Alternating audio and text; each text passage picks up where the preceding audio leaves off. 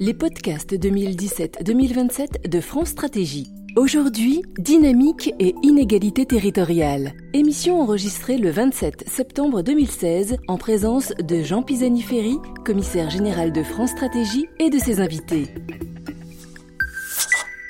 Je remercie euh, Toulouse Métropole, bien sûr, de nous accueillir. Je suis euh, Jean Pisani, je suis commissaire général de France Stratégie. Je suis là avec euh, mes collègues Boris Lehir et Clément Derbecourt, et, puis avec un certain nombre d'intervenants qui vont participer à ce débat. Mais je voudrais d'abord euh, passer la parole à Monsieur Michel Lojoula, qui est euh, premier vice-président de euh, de manière à ce qu'il puisse nous, accueillir et nous dire son point de vue sur ces, débats. Écoutez, mesdames, messieurs, tout d'abord, très heureux de, vous rencontrer, d'être ici pour représenter tout d'abord et excuser Jean-Luc Moudenc. Nous avons depuis quelques jours une délégation de, maires chinois sur Toulouse et donc il nous rejoindra ensuite après les avoir accompagnés, mais je pense qu'il viendra conclure et me remplacer. Euh, je voudrais saluer euh, Monsieur Jean Pisani-Ferry, qui est commissaire général de France Stratégie, et avoir une pensée aussi pour euh, Monsieur Philippe Sorel, donc qui euh, nous a fait passer ses travaux, le maire de Montpellier, et Madame Carole Delga, euh, présidente de la région.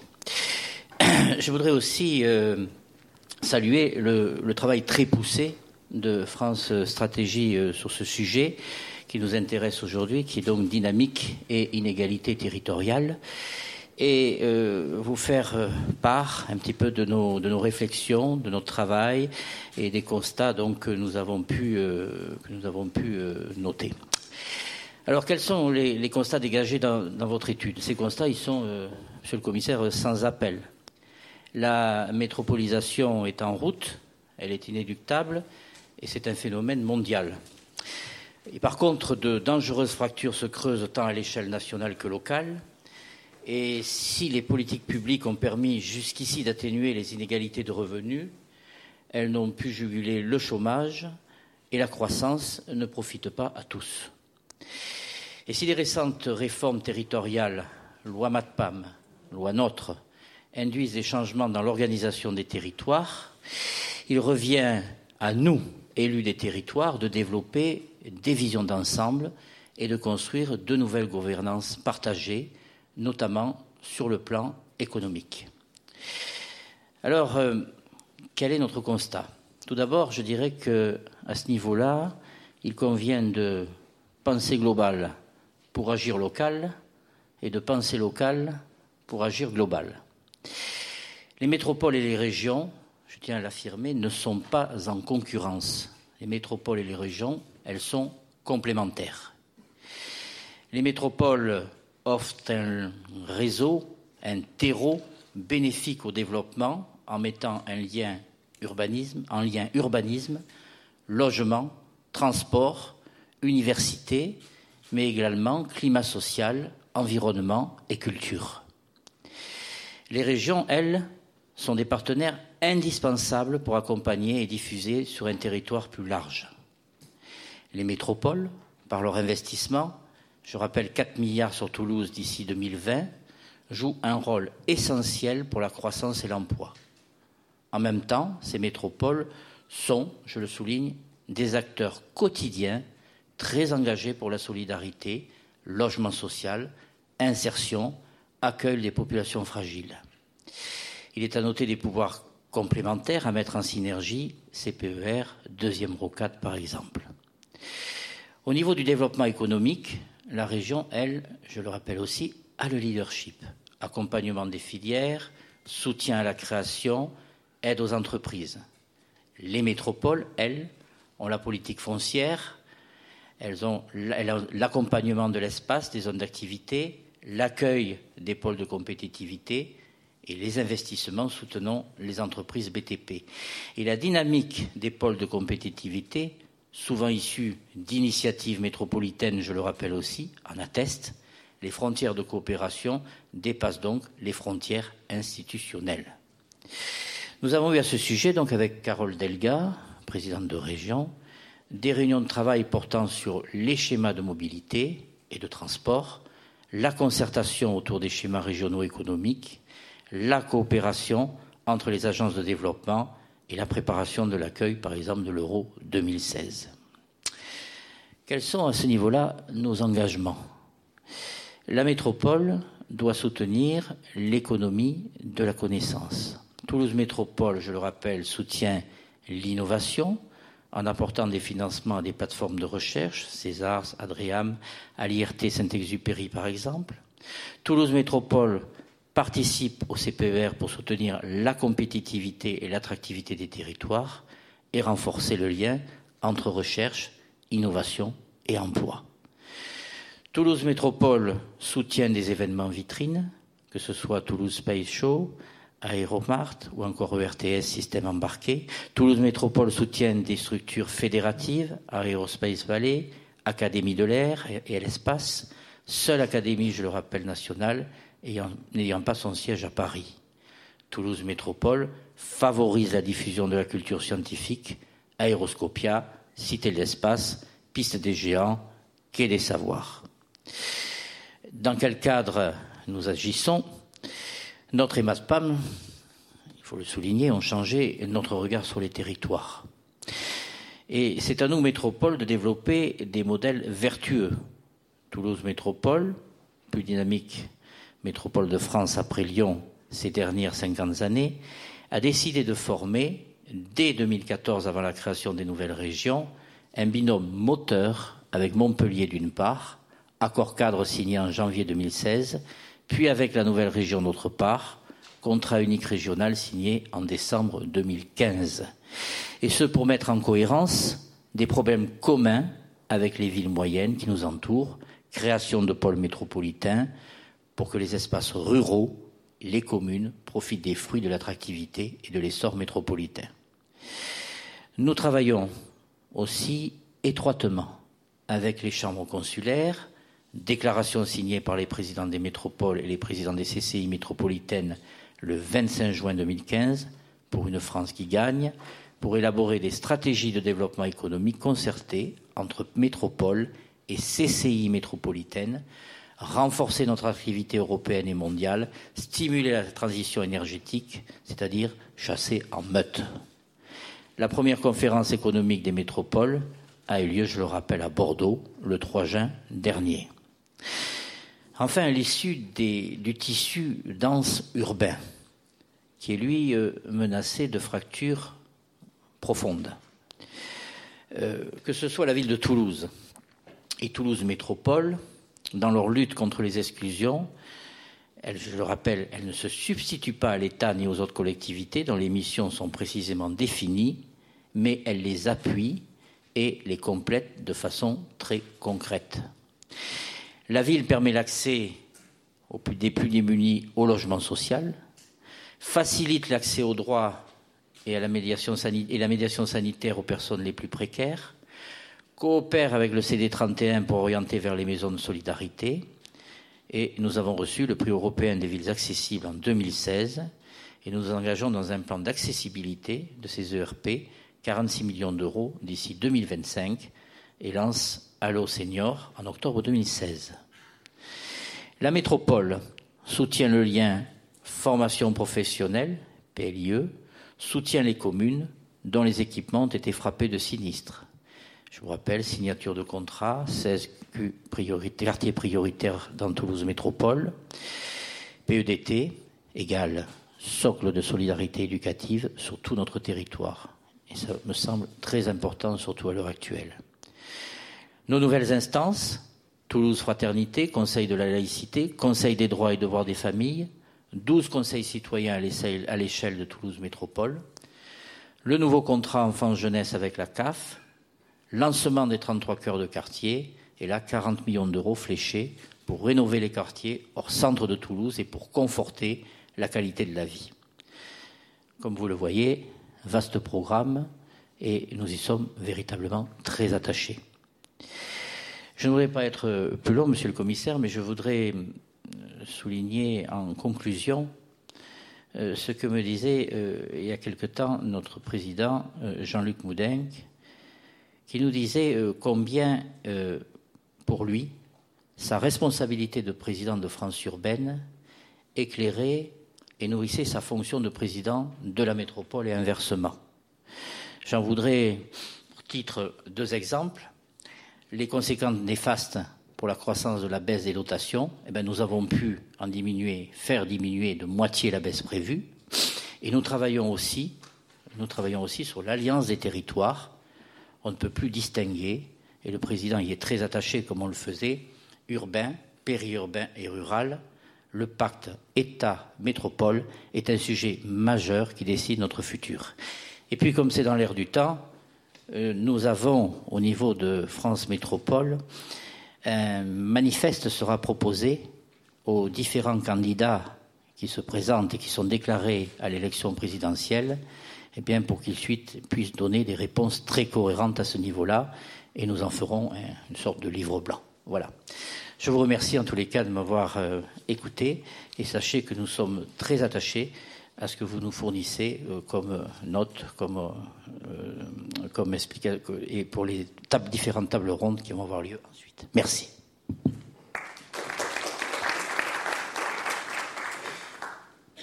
Merci beaucoup, Monsieur le, Président. Vous nous avez emmené tout droit au corps du sujet, ce, qui est, ce, qui est, bien. vous avez démarré sur la question de la complémentarité entre les métropoles et les régions. Et, je pense que c'est exactement ça la discussion dont on a besoin. C'est-à-dire, ce n'est pas quels sont les facteurs euh, euh, de séparation, quels sont les facteurs de tension, de distanciation. Euh, il faut les identifier, bien sûr, et c'est ça dont on va parler aussi. Mais ensuite, il faut comprendre quelle est la, manière de tirer le meilleur parti de cette nouvelle géographie économique, sociale qui se construit sous nos yeux de quel mode de gouvernance on a besoin, de quelle complémentarité, comment distribuer les rôles, c'est tout ça qui euh, conduit d'une analyse à une réflexion euh, orientée euh, vers, vers l'action. Vous avez terminé en parlant d'alliance des territoires. Je crois que c'est exactement ça l'état d'esprit dans lequel il, faut se situer. Donc c'est ça dont nous allons parler aujourd'hui. Peut-être avant de, donner un ou deux éléments et puis surtout de passer la parole à mes collègues, je vous dis dans quel cadre s'inscrit euh, pour nous le débat d'aujourd'hui et le travail que nous avons fait. Dans quelques jours paraît ce, livre, 2017-2027, euh, enjeu pour une décennie à la documentation française, qui regroupe euh, un ensemble de, travaux que nous avons fait, que nous avons conduits depuis le début de cette année dans la perspective de l'élection présidentielle. Euh, un peu comme vous l'avez dit vous-même, chacun essaye de contribuer. De contribuer à quoi? Ben, De contribuer à, ce que euh, nous ne nous situions pas euh, dans ce qu'on appelle maintenant, grâce à M. Trump, l'ère de la prévérité, c'est-à-dire l'ère dans laquelle les débats publics peuvent ignorer les faits, euh, peuvent ignorer ce qu'on sait, peuvent ignorer les analyses et simplement projeter sur la réalité une image qui euh, a bien peu de choses à voir avec, euh, avec ce que dit le travail patient d'identification des, des, problèmes. Et donc nous nous sommes dit, mettons sur la table, dans la perspective d'une décennie, c'est-à-dire en prenant un horizon long, un horizon qui invite à l'ambition, un horizon qui n'est pas très partisan, puisque dans une décennie, au fond, se projette un peu au-delà de l'échéance immédiate, euh, un certain nombre d'analyses sur les questions qui se posent aujourd'hui euh, à l'économie, à la société française, euh, et des questions qu'on doit traiter, que les différents candidats, les différents partis vont prendre en charge, chacun à leur manière, non pas pour dire ce qu'il faut faire, parce que ce n'est pas notre rôle de dire ce qu'il faut faire. Nous sommes une institution publique. Nous avons fait ce travail de manière tout à fait indépendante, mais mais ce n'est pas notre rôle de dire euh, ni aux citoyens ni aux politiques ce qu'il faut faire. En revanche, c'est notre rôle de dire quelles sont les questions qui nous paraissent incontournables, quels sont les domaines dans lesquels il nous semble qu'il y a un enjeu très très fort qui se pose, et comment peuvent se dessiner les différentes options pour, euh, entre lesquelles l'on peut avoir à choisir pour euh, voir comment traiter ces problèmes. Donc nous avons voulu, avec ce travail, mettre sur la table des faits, des diagnostics, quelquefois des convictions euh, sur euh, les, urgences qu'il y a à traiter et puis, euh, des options. Alors, nous l'avons fait sur une série de sujets. Il y a 13, 13 chapitres différents dans ce, volume qui vont depuis, je sais pas, le climat, la politique des âges, les questions de l'avenir du travail, la fiscalité, enfin il y a toute une série de sujets.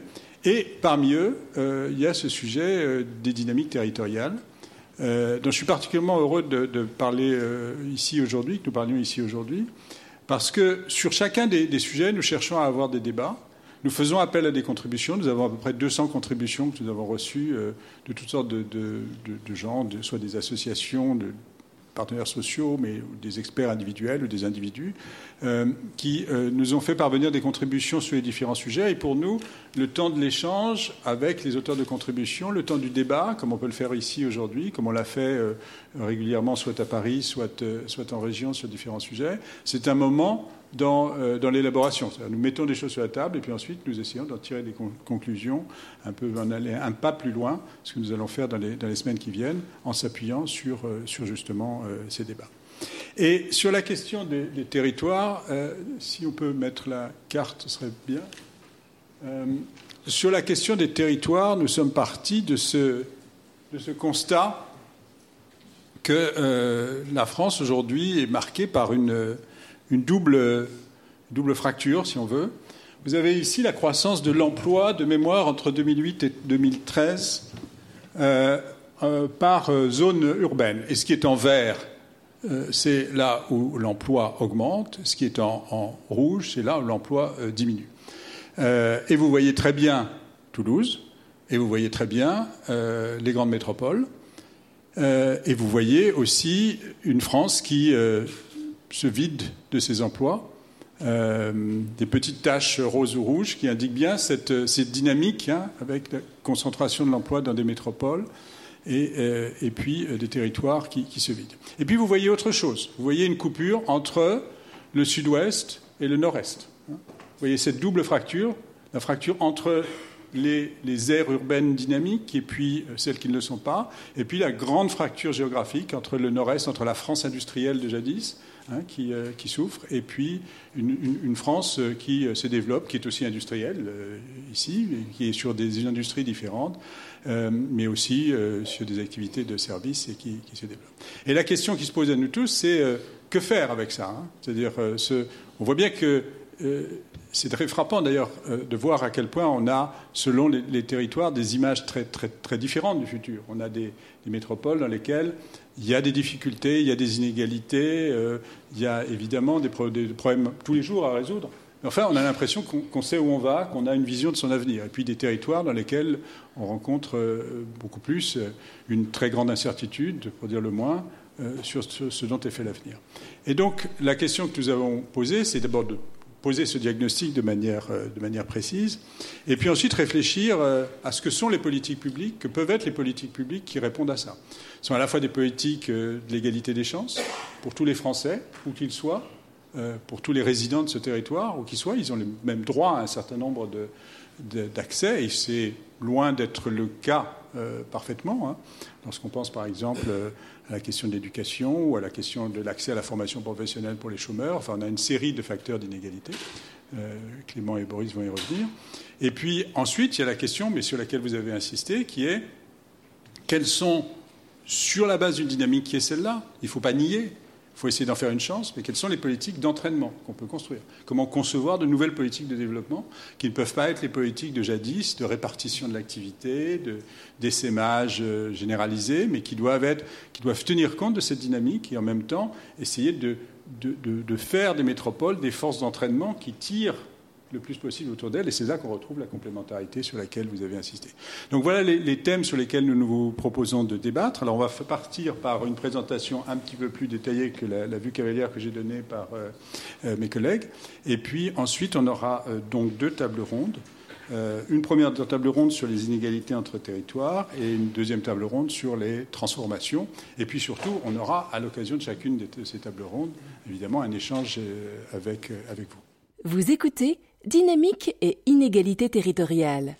Oui, alors pour, euh, pour introduire le débat, donc Clément Derbecourt et moi-même, nous avons euh, rappelé les éléments euh, de, de, la note que nous avons faite à France Stratégie sur la dynamique et inégalité territoriale. Nous avons rappelé aussi les éléments des contributions qui viennent enrichir le, diagnostic. Donc, je vais commencer par une présentation du diagnostic de la note et de tous les éléments qui viennent enrichir ce diagnostic euh, par les contributions. Et Clément continuera avec euh, euh, les enjeux et, les questions qui se posent pour, le débat. Donc, D'abord, nous posons quatre, quatre constats dans la note. Le premier est que la France s'inscrit dans un mouvement mondial de métropolisation où on observe que les 15 aires urbaines de plus de 500 000 habitants, qui représentent 40% de la population, regroupent 55% de la masse salariale. Euh, elles concentrent aussi 70% des créations nettes d'emplois privés entre 2007 et 2014, comme le rappellent Davzi et Esteb. Euh, L'OCDE aussi montre qu'elles euh, elles font 75% de la croissance entre 2000 et 2010 et qu'elles évaluent le, PIB par habitant en moyenne 50% plus élevé que dans le reste du pays. Alors, cette métropolisation, c'est-à-dire cette capacité à concentrer de façon euh, plus forte la dynamique économique dans les grandes villes, s'explique par leurs atouts, notamment dans une économie aujourd'hui plus axée sur l'innovation et la connaissance. Alors ces atouts se font d'une part par euh, les effets de composition, avec une structure de la population active plus qualifiée et plus productive dans les, dans les métropoles, et une composition sectorielle fortement positionnée sur des activités de services à haute valeur ajoutée. Mais en plus de ces effets de structure, on observe aussi que les métropoles génèrent des gains d'efficacité, notamment grâce aux échanges qui sont plus intensifs et qui génèrent notamment des externalités de connaissances euh, euh, favorables à la production. Alors évidemment, il y a aussi des effets euh, négatifs à la concentration, notamment par la congestion, liés aux problèmes de transport, de pollution ou de sécurité. Euh, les prix de l'immobilier aussi sont plus élevés, les inégalités de revenus sont plus importantes et, euh, la pauvreté dans les grandes métropoles est aggravée avec ces, prix plus élevés. Ensuite, nous, nous, rappelons aussi que les gains à l'agglomération semblent réels, mais la concentration ne suffit pas à engendrer les gains à la performance. Le deuxième constat de la note est que la désindustrialisation a amorcé une dynamique de divergence régionale, avec en particulier un décrochage nord-est du nord-est par rapport au, sud-ouest. Alors si l'économie euh, s'est globalement désindustrialisée sur tout le territoire français, euh, cette mutation n'a pas eu les mêmes conséquences partout. En particulier, l'Île-de-France a su se réorienter vers les secteurs de services à haute valeur ajoutée, D'autres régions comme Rhône-Alpes ou Midi-Pyrénées ont réussi également une reconversion en gardant un poids important dans l'industrie. Euh, euh, tandis que dans d'autres régions, et notamment dans le nord et l'est, euh, celles-ci ont subi un déclin économique assez significatif. Nous soulignons aussi que ce décrochage n'est pas économique, uniquement économique, il ne s'observe pas uniquement à travers l'emploi ou, la mesure du, PIB, mais aussi à travers d'autres indicateurs du type indice de développement humain ou le nouvel indice européen de progrès social.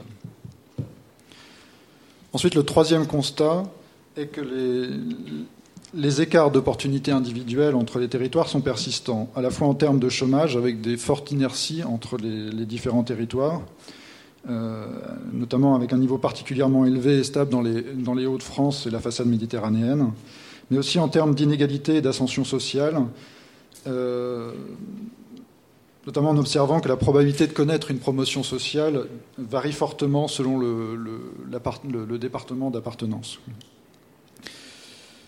Enfin, le, quatrième constat de la note concerne euh, le fait que les politiques euh, territoriales ont des objectifs peu définis et peu cohérents.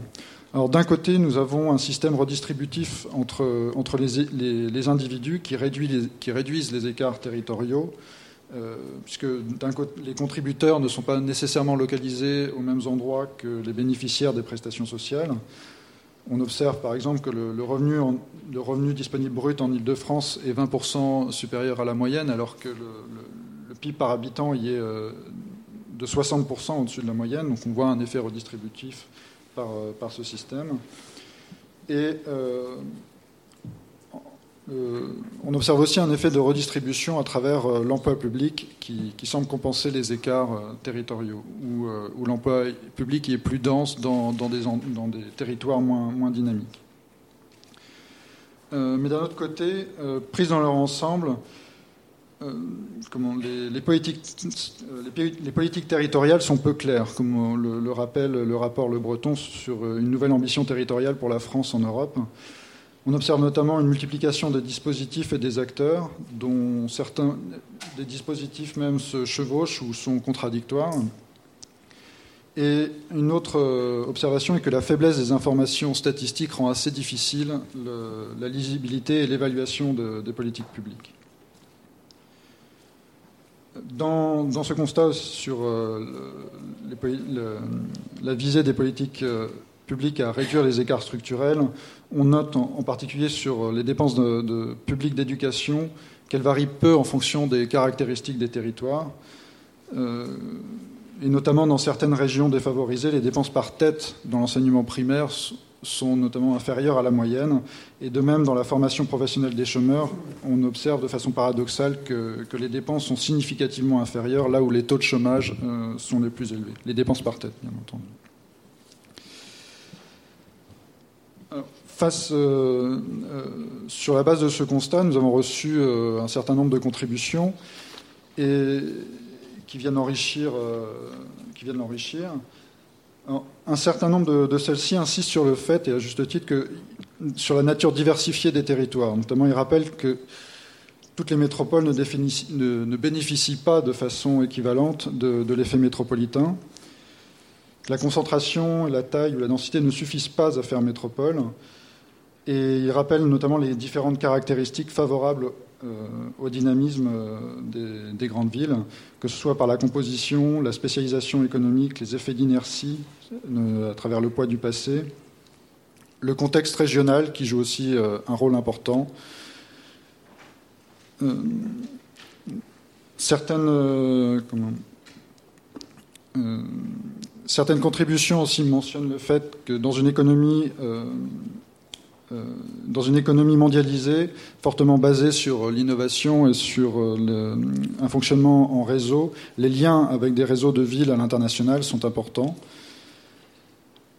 Des contributions insistent aussi sur le lien euh, périurbain, qui sont des facteurs fondamentaux dans le développement des métropoles et qui est peut-être certainement à tort peu abordé dans la note. Notamment l'Observatoire de l'innovation locale rappelle que le périurbain représente un quart de l'emploi est composé d'éléments hétérogènes avec, euh, qui va des zones rurales euh, à des réseaux de villes moyennes pouvant euh, former des, des, grappes de territoire plus ou moins étendues. On peut notamment citer l'exemple de, Paris avec qui peut aller du Havre avec le, Val de Seine sur les axes de transport jusqu'à Saclay sur, sur l'aspect scientifique de la métropole. Euh, tous ces facteurs mettent en évidence qu'il n'existe pas de, modèle unique de développement euh, métropolitain. Euh,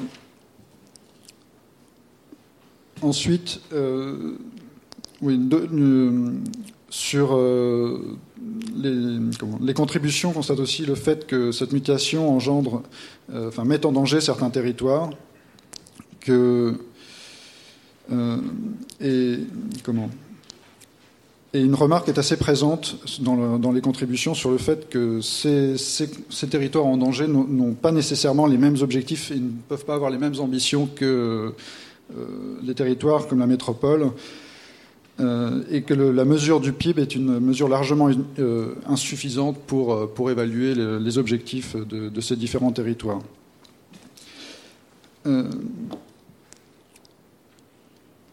Alors, pour, euh, en plus de.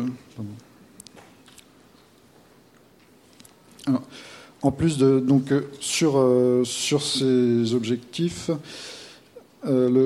ces, contributions mentionnent le fait qu'il y a différentes difficultés, notamment le fait que les indicateurs complémentaires au PIB sont peu développés au niveau territorial et d'autres contributions alertent sur le fait que certaines organisations institutionnelles ou de la mise en œuvre de politiques euh, publiques ne favorisent pas la lutte euh, contre l'artificialisation ou, la destruction, contre la destruction des atouts des, autres territoires. Enfin, sur l'aspect législatif et organisationnel, L'IFRAP met en avant donc un problème de millefeuille.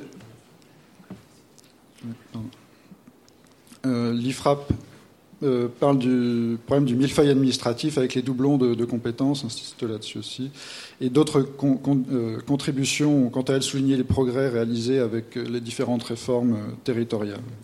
Donc, je vais laisser la parole à Clément d'Herbecourt qui va parler des enjeux sur la base de ces constats. Merci. Euh, donc je voudrais revenir sur un certain nombre d'enjeux de politique publique territoriale qu'on a identifiés dans la note Évidemment, sur huit pages, vous, comprendrez bien qu'on a été un peu limité.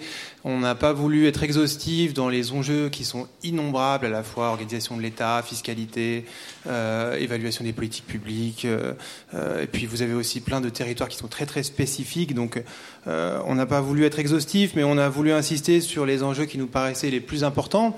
Je vais, vous, je vais en développer trois ici. le premier enjeu, c'est celui de l'objectif de la ou des politiques territoriales. Euh, aujourd'hui, la politique territoriale, est portée par un très grand nombre d'acteurs euh, qui ont leurs propres critères de justice territoriale, leurs propres objectifs, et qui se coordonnent d'ailleurs de façon plus ou moins parfaite avec les autres, mais ça j'y reviendrai plus tard. Mais en tout cas, il n'y a pas de convergence sur l'objectif de la politique territoriale. Alors, euh, dans la note, on, développe trois objectifs possibles, et puis euh, j'en développerai un quatrième qui a été développé dans un certain nombre de contributions. Le premier objectif, c'est un objectif d'efficacité économique. Euh, si la politique territoriale doit être efficace, alors les, collectivités et puis l'État doivent réfléchir à investir peut-être en, en, plus grande partie vers les grandes métropoles. Donc, pas forcément dans notre euh, approche pour euh, favoriser l'innovation, euh, parce que ça c'est quelque chose qui est déjà fait, mais enfin en partie en tout cas, mais en tout cas pour décongestionner les grandes métropoles. Euh, qui est un enjeu important euh, pour l'économie française dans son ensemble, un enjeu euh, de compétitivité. Hein, on l'a dit, les grandes métropoles sont des endroits où les concentrations humaines impliquent des prix plus élevés, de la pollution, des difficultés de transport, et donc faciliter, enfin en tout cas investir dans ces territoires, c'est quelque chose d'efficace de, pour l'économie française. Euh, évidemment, euh, si on investit dans les métropoles, on doit essayer de mettre en place un certain nombre de euh, politiques publiques pour mettre en réseau les métropoles avec les territoires qui les environnent. alors, dans, les contributions, on a l'idée de mettre en réseau les espaces périurbains avec le cœur des métropoles en, développant la politique des transports. Alors ça, c'est notamment la contribution de l'Observatoire des territoires, pardon, l'Observatoire, excusez-moi, de l'innovation locale. Euh, on a aussi une contribution sur le télétravail. Donc l'idée que les nouvelles technologies vont peut-être favoriser la mise en réseau des territoires. Et donc la contribution d'Alain Maurice et euh, Marcel Le Petit revient sur l'idée de tiers lieux, donc des, endroits, euh, des espaces de travail proches de l'habitation et qui sont pas forcément reliés, enfin qui sont pas forcément situés dans les cœurs des métropoles, mais qui permettent aux, gens de télétravailler.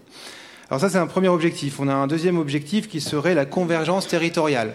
Donc ça voudrait dire qu'on aide les territoires les plus défavorisés à rattraper les autres. Alors c'est un peu l'objectif qui est euh, proclamé, affiché par la majorité des, acteurs. Hein. En tout cas, c'est ce que notre, euh, analyse tente à, montrer. Euh, et donc cet objectif-là, il implique qu'on concentre les investissements publics dans les territoires les plus en crise, les plus en difficulté. Alors évidemment, un tel objectif, ça incite à concentrer l'investissement, donc à déterminer vraiment les, endroits les plus, euh, les plus en difficulté. On ne pourra pas étaler l'investissement sur un grand nombre de territoires parce que euh, euh, si on fait ça, on n'atteindra pas le niveau d'investissement critique pour favoriser la convergence. Donc c'est quand même une politique qui, incite à, à, cibler. Le troisième objectif dont on parle, c'est celui d'égalité des chances ou d'égalité de réussite individuelle. Alors souvent c'est un objectif qui est mal considéré en France parce qu'on le considère comme moins ambitieux que l'égalité territoriale. Euh, mais en fait, euh, quand on y réfléchit et quand on analyse les politiques publiques qui sont menées, notamment en termes d'éducation, de formation professionnelle, on se rend compte qu'on n'y est pas encore.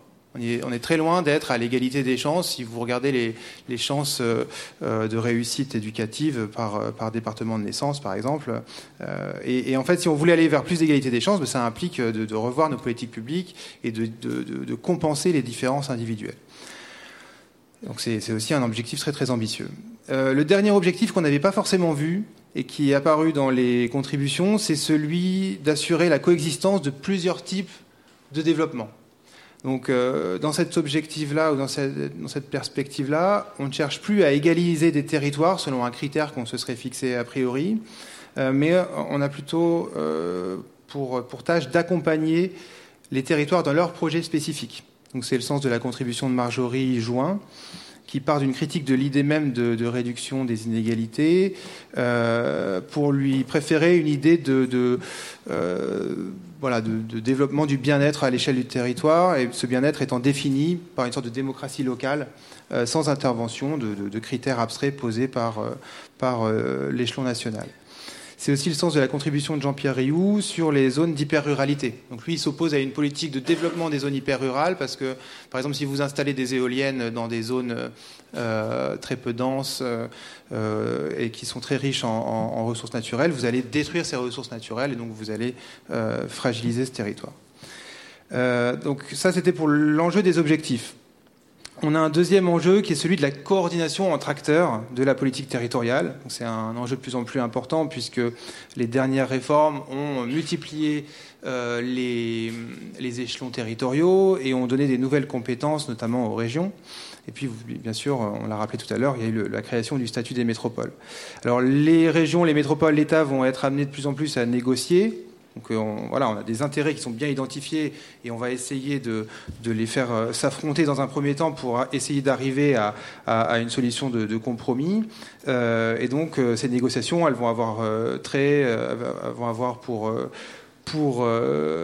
objet l'emploi, l'éducation, l'investissement public notamment. Alors, on a une contribution qui nous dit, donc c'est l'IFRAP, qui nous dit euh, on a déjà trop d'échelons administratifs, trop de collectivités locales. Donc une, solution, ça peut être de, simplifier radicalement euh, tous ces échelons. Donc eux, ils ont euh, un programme où ils suppriment les communes, les départements, ils suppriment l'éducation nationale, tout, tout, se fait au niveau des, euh, des, intercommunalités. Alors ça c'est une manière vraiment spécifique de traiter le problème. Nous, euh, dans la note, au-delà de cette question, on développe plus l'enjeu euh, de, de, la coordination. Donc comment perfectionner les outils de coordination et on, parle beaucoup des contrats, des contrats de ville notamment, des schémas régionaux. C'est quelque chose qui est aussi apparu dans les contributions. Hein. L'idée qu'on va de plus en plus vers la contractualisation des relations entre collectivités locales. Et donc, euh, on a des outils qui sont nouveaux et qu'il va falloir euh, de toute façon améliorer pour, euh, pour qu'ils puissent vraiment être opérationnels. Et enfin, la coordination entre ces différents acteurs se fera pas sans une meilleure connaissance des réalités au niveau local. Donc, on manque encore en France d'informations euh, détaillées et euh, publiées à, une fréquence quand même relativement euh, rapide sur, sur les données locales. Donc on a, peu on, a on a peu de données sur les investissements publics de l'État dans les territoires. L'investissement public n'est pas géolocalisé. ce qui est quand même un problème très très important. on manque aussi d'informations à l'échelle infrarégionale sur euh, la localisation de l'activité économique, des flux économiques. Et on a euh, aussi euh, abandonné depuis une dizaine d'années la mesure du coût de la vie à un niveau très local. On a une mesure du coût de la vie en Ile-de-France, mais on n'a pas, par exemple, comme aux États-Unis, une mesure pour chaque ville. et puis, donc, je vais terminer sur le troisième enjeu, qui est celui de l'évaluation. Donc évidemment, c'est un enjeu euh, qui dépasse largement le, euh, le problème de la politique territoriale. C'est un problème vraiment général aux politiques, euh, politiques publiques françaises. donc trop souvent, la politique territoriale consiste encore aujourd'hui à afficher un certain nombre de moyens qu'on va allouer dans des territoires. Donc ça, c'est du côté de l'État. Et puis, du côté des collectivités locales, ça consiste à essayer de capter un certain nombre de ces moyens.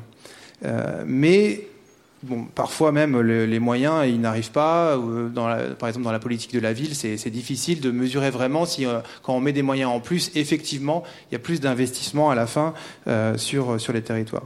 Mais en tout cas, même si ces moyens sont mis en œuvre, on n'a jamais de mesure vraiment très précise des effets euh, à, long, à, court et à long terme de, de ces moyens supplémentaires.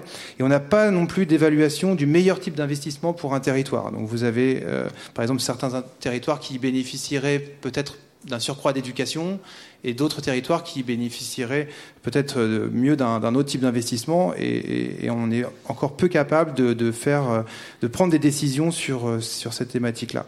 Donc on peut espérer, je finirai là-dessus, que les nouvelles prérogatives des régions soient propices à l'expérimentation et au retour d'expérience sur, sur les politiques territoriales. Vous écoutez Dynamique et inégalité territoriale.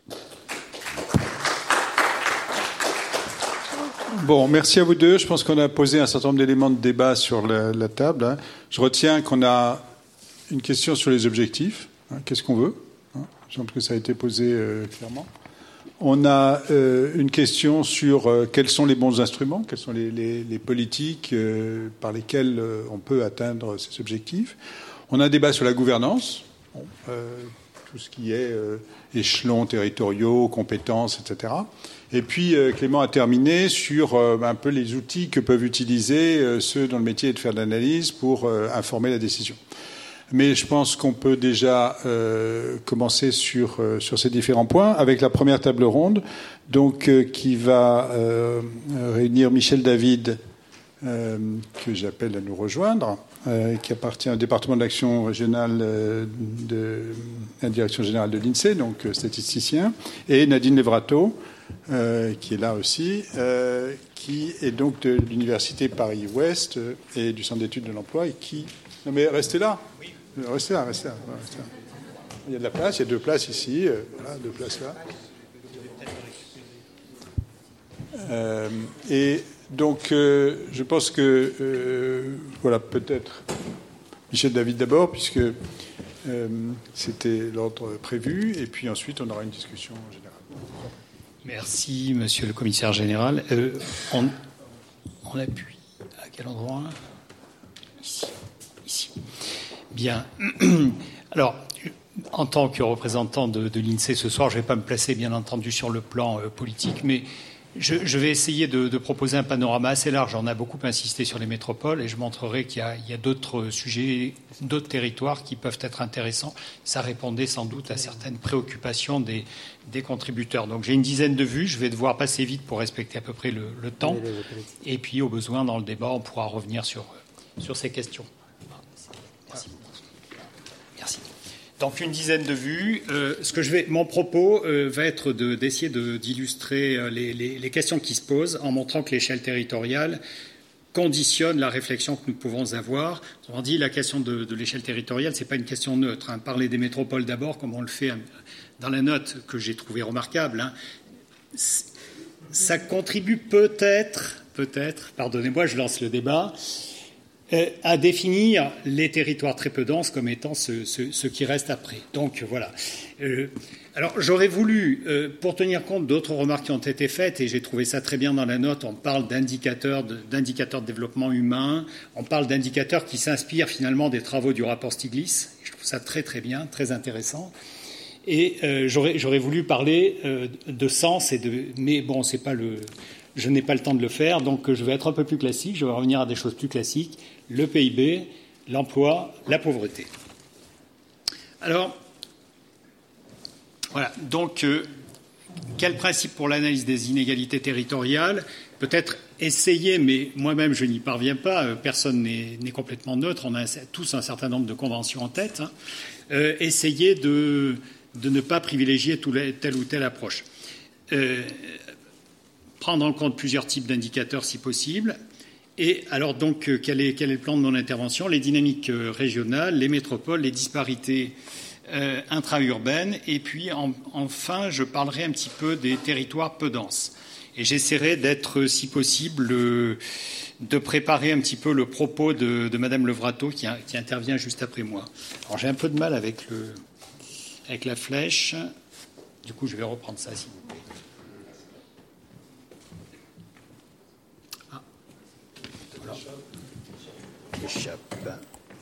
Voilà. On va essayer comme ça. Voilà. Alors, ça illustre ce qui a été dit précédemment. Hein. Ça a été fort bien dit précédemment. C'est euh, ces évolutions qui, euh, notamment dans la période de crise qu'on a connue entre 2008 et 2013, hein, différencient beaucoup les territoires. Bon, les disparités interrégionales, elles se réduisent quand même, hein, parce que les régions sont plus grandes, donc euh, c'est un petit peu trivial de le dire. Les disparités interrégionales se, réduisent, mais j'ai aussi rajouté, vous avez observé, les, DOM. Mais euh, on voit bien quand même qu'il y a des territoires qui souffrent plus que d'autres, et typiquement Bourgogne-Franche-Comté. Franche-Comté, je pense que Mme Levrato reviendra sur ces questions qui renvoient à la composition initiale du portefeuille d'activité, c'est-à-dire à des phénomènes d'inertie contre lesquels, malgré le dynamisme local des élus, des, investisseurs, etc., on a quand même du mal, du mal à lutter. Alors ça, c'est une dynamique. En photographie, aujourd'hui, si on prend le PIB par habitant, pour l'Île-de-France, on est à 105 000 euros. Pour les régions de province, on est à 70 000. Et euh, il y a une très grande cohérence des régions de province en niveau, sauf la Bretagne qui se situe un petit peu en deçà, ce qui peut renvoyer aussi à des questions de type de développement, est-ce qu'on veut, quel type de développement veut-on, quel type d'activité veut-on, etc. Je passe vite. Alors, la question, euh, la question euh, du PIB est intéressante, mais ce qui est intéressant aussi, c'est de voir ce que peuvent ressentir les, gens dans les territoires. Alors, les gens, ce sont à la fois des, c'est souvent des actifs, des jeunes qui cherchent du travail. Alors, vous, voyez notamment que tous les, tous les, tous les DOM, hein, dans tous les DOM, il y a un solde migratoire aujourd'hui négatif. C'est-à-dire que face. Donc, ça, ça, on aborde la question des inégalités, voyez, entre territoires ici. Face à un manque d'emploi, peut-être. Hein, pourtant, les, DOM ne s'en sortent pas si mal en termes de création d'emplois, mais il n'y a pas assez d'emplois au vu de la natalité, etc., du marché du travail. Eh bien, les gens sont obligés de partir. Alors c'est le cas aussi de toute la partie euh, nord de la France, là, hein, qui va jusqu'au Grand Est, avec des disparités internes fortes. Hein. C'est sans doute moins le cas pour l'Alsace, par exemple, que pour Champagne-Ardenne. Et ça, ça reflète un manque d'attractivité ou l'obligation qu'ont les gens de, quitter, de, quitter la région faute, faute d'emploi. Donc ça, c'est le reflet de certaines inégalités. Les gens sont euh, quand ils peuvent bouger, hein, euh, ils ne peuvent pas toujours parce qu'ils ont du mal parfois à vendre leur logement. On pense à des villes, euh, je ne vais pas en citer, mais à des petites ou moyennes villes dans lesquelles le, marché du logement s'effondre. Et donc, euh, les situations sont parfois un petit peu difficiles. Alors, diagramme un peu plus compliqué que les autres. Quand on parle de PIB par habitant, il y a tout un débat, hein, d'ailleurs, qui euh, on, ferait sans doute mieux de raisonner sur le PIB par emploi, la productivité d'une certaine façon de, l'économie française. Quand on parle de PIB par habitant, il faut, bien voir que ce PIB par habitant est très conditionné par le ratio emploi par habitant. C'est pour ça que j'ai mis ce, diagramme. Et j'ai mis en rouge, vous voyez en haut, euh, métropole, c'est la moyenne, 41 emplois pour 100 habitants. Dom, 27 emplois pour 100 habitants. On, rejoint aussi, pour le moins, des questions de disparité, sinon d'inégalité. Et vous voyez que dans le cas de l'Île-de-France, et ça explique une partie de la surproductivité de l'Île-de-France, hein, dont on débat souvent en parlant, en attribuant ça à des effets d'agglomération, etc., ou de, concentration, des effets de paire, de, coopération, eh bien, une partie de la surproductivité de l'Île-de-France est sans doute liée à ce niveau très élevé euh, d'emploi par habitant, qui lui-même est en partie lié au fait que des navetteurs par exemple, d'Orléans, aujourd'hui, euh, chaque jour, 10 000 personnes, ou presque, vont travailler d'Orléans vers Paris. Des, navetteurs vont travailler vers, Paris, et, ça, ou vers la, couronne, et ça augmente ce, ratio. Alors, les petits points noirs que vous voyez, ça euh, indique l'évolution dans le temps, hein, euh, entre 1990 et 2013, de l'emploi par habitant. Vous voyez que la Corse se débrouille très très bien, Provence-Alpes-Côte d'Azur, la région dans laquelle on est aujourd'hui Languedoc-Roussillon, Midi-Pyrénées progresse un petit peu. Et on voit qu'Île-de-France euh, recule un tout petit peu. À chaque fois, ce qui fait progresser le ratio, c'est l'activité. Alors, j'avance. Euh, parlons un petit peu d'emploi. Donc, vous voyez que, en ce qui concerne l'emploi industriel, ce n'est pas nouveau, vous entendez ça euh, sans arrêt. En ce qui concerne l'emploi salarié ici, industriel, alors, vous voyez deux choses. C'est que les DOM ici ont une couleur positive Enfin, euh, il y, a de la chaleur, ça veut dire qu'on a créé de l'emploi industriel dans les DOM. Sans doute pas beaucoup, on est encore à une proportion d'emploi industriel quasiment deux fois plus faible que dans la métropole, mais il y a eu une dynamique quand même favorable pour valoriser, créer de la valeur, notamment dans, l'agroalimentaire. Et alors vous voyez que l'emploi salarié industriel diminue partout ailleurs, et j'ai regardé, si vous voulez, dans la moitié des régions françaises, la moitié des régions françaises ont perdu au moins un cinquième de leurs emplois entre 2008 et 2013. Et là, il y a des différences fortes. Hein. Des régions qui s'en sortent bien, c'est plutôt Pays de la Loire, relativement. C'est plutôt euh, la région dans laquelle nous sommes, hein, euh, qui va s'appeler bientôt peut-être Occitanie. Euh, il y a des régions, PACA également, la Bretagne, on voit la Bretagne, mais bon, il y a des disparités ici, des inégalités dans l'exposition à la perte d'emplois industriels, qui peuvent renvoyer aussi à des choix, à des, au portefeuille d'activité. Je passe vite là-dessus, mais c'est pour montrer qu'il y a vraiment nécessité de ne pas s'en tenir à une, analyse régionale. Hein. Bien sûr, l'approche par zone d'emploi. Vous voyez que, je ne sais pas si vous reconnaissez le Limousin là qui est au milieu. Eh bien, tout le Limousin, c'est une tâche uniforme qui se trouve dans la Nouvelle-Aquitaine, particulièrement dynamique sur le pourtour, euh, sur le, sur le littoral. Hein, vous voyez, depuis le, le, bassin, le sud du bassin, euh, le, Médoc, hein, euh, la tâche en marron jusqu'en bas dans les Pyrénées-Atlantiques. Vous voyez l'opposition à l'intérieur des régions, donc les disparités interrégionales fortes, intra-régionales pardon fortes, et ça c'est vraiment, me semble-t-il, pour les acteurs régionaux, pour les présidents de région, ils l'affirment en tout cas, hein, un enjeu très très fort de cohésion interne aujourd'hui. Alors, dans la suite de mon propos, je vais parler de ces métropoles-là, mais je n'irai pas trop dans le détail pour laisser la place à Madame Levrato qui aborde le sujet. Donc, euh, j'ai fait quelques calculs sur ces métropoles-là, mais pas sur les métropoles au sens institutionnel du mot, sur les métropoles que j'ai essayé de définir de façon euh, plus euh, par une approche étude, on va dire. Donc pour, moi ici, hein, j'en ai parlé avec des collègues, hein, il y a aussi un choix a priori. La métropole, ça serait plutôt l'idée de pôle urbain, si vous voulez, c'est-à-dire avec la tâche euh, rose vif, là, qui est la ville-centre et sa banlieue. Et puis la couronne, périurbaine, hein, ce sont des, gens qui, habitent au-delà de cet espace et euh, qui ont des liens sans doute forts avec cet espace, mais on, peut pas, on, est déjà sorti de la densité de l'agglomération, en quelque sorte. Hein. Donc c'est le choix qui est fait dans la suite, assimiler le pôle urbain et la métropole on voit que ça représente 88% des emplois. Alors, qu'observe-t-on? Quelques chiffres. Madame Levrato rentrera un petit peu plus dans, l'analyse. D'abord, les 14 métropoles, vues comme les pôles urbains, ont créé 1 450 000 emplois entre 1999 et 2013. Vous regardez, euh, j'ai signalé Toulouse, puisque nous sommes là, la métropole de Toulouse, plus 140 000 emplois, plus 40 et ce qui est important, c'est de voir que les métropoles se développent par les fonctions, ce qu'on appelle les fonctions métropolitaines, c'est-à-dire souvent de l'emploi très qualifié. Hein. Euh, ça, c'est tout à fait intéressant. Alors par contre, les couronnes périurbaines des 14 métropoles, on n'est plus dans les mêmes ordres de grandeur. Vous voyez, même si le, pourcentage est fort, 21%, on a une progression qui est beaucoup plus modeste. L'espace multipolarisé, c'est-à-dire qui n'est pas attiré par un pôle en particulier, on n'est plus qu'à des, ordres de grandeur de 25 000. Hein, c'est, de l'ordre de grandeur à ce niveau-là. Hein. Et puis, ce qu'on appelle commune isolée, hein, que je n'appelle pas rural, vous voyez, là, on, stagne en termes d'emploi. Donc, il y a quand même, là, là, ça renvoie à des questions d'inégalité et ça posera pour la suite la question de l'effet d'entraînement justement de ces espaces dynamiques euh, de haute qualification, de haut salaire, d'ouverture à l'international sur les, autres territoires. Alors, la question de la pauvreté, c'est un autre indicateur. Pour aller contre certains propos qui sont tenus dans des livres où l'on parle de la France périphérique, je voulais insister ici sur le fait que la pauvreté, c'est plutôt, on la voit plutôt dans les, villes-centres. Vous voyez le taux de pauvreté, c'est-à-dire la, proportion de gens dont le revenu se situe à 60% au-dessous du revenu médian. Donc là, c'est plutôt les villes-centres, ce qui incite à regarder ce qui se passe dans les quartiers euh, de la politique de la ville.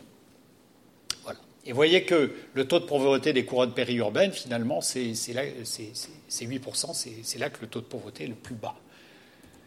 Je n'entre pas dans les détails. Alors maintenant, justement, une carte pour illustrer, voyez, on descend dans l'analyse, on a parlé des régions, plutôt des aspects infrarégionaux, des métropoles. Regardons un petit peu ce qui peut se passer dans les, métropoles ou plus généralement dans, le milieu, dans les pôles urbains. Eh bien, ici, euh, vous voyez que par exemple, euh, la tâche en marron signifie que la moitié des habitants au moins ont un revenu inférieur à 60% de la médiane. Alors, ça découle du mode de construction des quartiers de la politique de la ville, puisqu'ils ont été construits cette fois-ci sur la base d'un indicateur essentiellement de revenus. On a observé que ceci était très corrélé avec d'autres facteurs, des facteurs d'échec scolaire, des facteurs de difficulté à retrouver un emploi, par exemple, de faible qualification, de présence de familles monoparentales, etc. Donc, d'une certaine façon, le revenu, c'est un proxy, un résumé de situations vécues euh, parfois difficiles. Donc, les inégalités territoriales, c'est aussi ces questions-là. Et pour finir, j'ai eu envie alors d'appréhender les choses de façon un peu différente, à partir d'un nouveau découpage, qui est la grille de densité. Peut-être certains d'entre vous ont-ils entendu parler de cela. C'était une initiative européenne. On a fait un carroyage on a découpé finalement la France. Euh, au départ, on avait des carreaux de 1 km, et puis on est passé à des carreaux un petit peu plus petits, de plutôt de 200 mètres de côté. Et dans chaque carreau, on a essayé de caractériser chaque carreau en disant est-ce que c'est très dense, est-ce que c'est de la densité intermédiaire, du peu dense ou du très peu dense? Et sur la base de cette méthodologie, pour chaque commune, on est capable de dire quelle est la proportion dans chaque commune, découpée en carreaux, d'habitat très dense, intermédiaire, peu dense ou très peu dense. Et c'est en utilisant cette méthodologie-là qu'on a fait le calcul du temps médian d'accès aux principaux services de la vie courante. Alors c'est des temps qui restent faibles en voiture, mais c'est une autre façon de voir la question des inégalités. Inégalité dans l'accès aux services. Hein, vous voyez par exemple entre le dense et le très peu dense, euh, on est à 3 d'un côté, à 9 de l'autre en gros.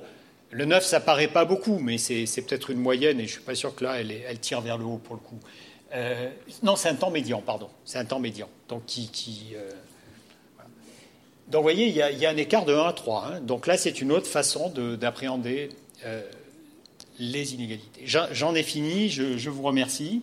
J'ai signalé quelques publications. Mon souci, c'était de dresser un panorama général sur différentes échelles territoriales pour aller plus dans le détail dans la suite. Je vous remercie. C'est nous qui vous remercions parce que c'est tout à fait passionnant quand on, voit comme ça au fil des cartes défiler les, sujets, les, questions. Euh, mais d'abord, euh, peut-être avant de reprendre la discussion, Nadine Navrato. Vous écoutez Dynamique et inégalité territoriale.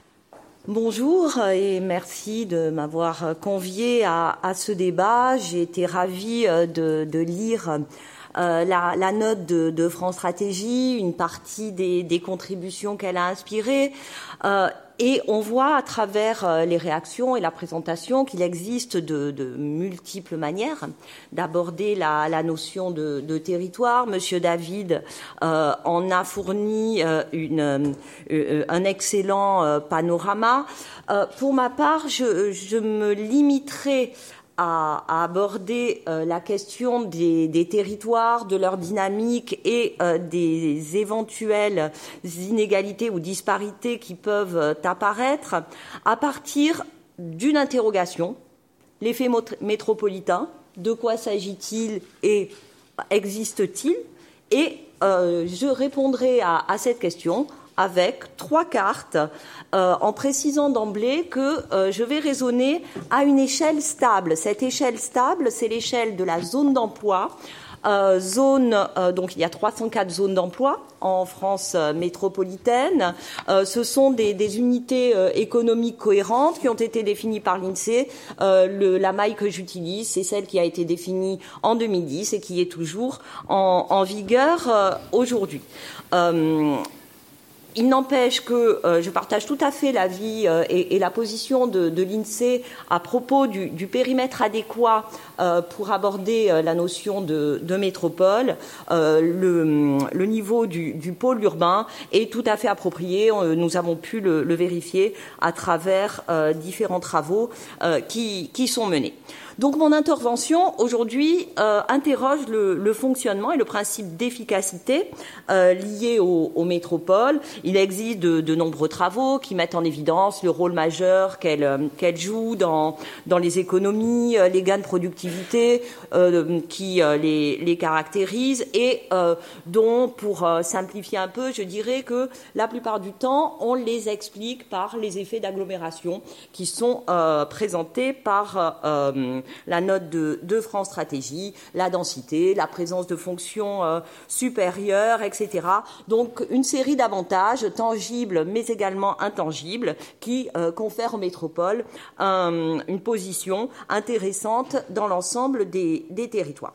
Je ne discute pas de ce point-là. Mes interrogations sont un petit peu latérales par rapport à euh, ce fait stylisé, disons.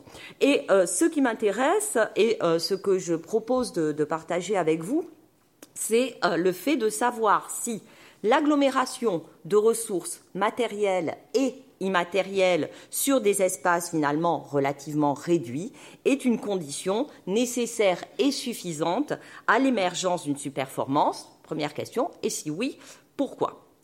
Euh, c'est un travail qui est conduit euh, au sein du, laboratoire euh, dans lequel je, travaille, qui s'appelle Economics, qui est à l'Université de Paris-Ouest, Nanterre, La Défense, et qui fait l'objet d'une recherche qui est actuellement en cours, commanditée par France Stratégie, l'Institut pour la recherche de la Caisse des dépôts et le CGET.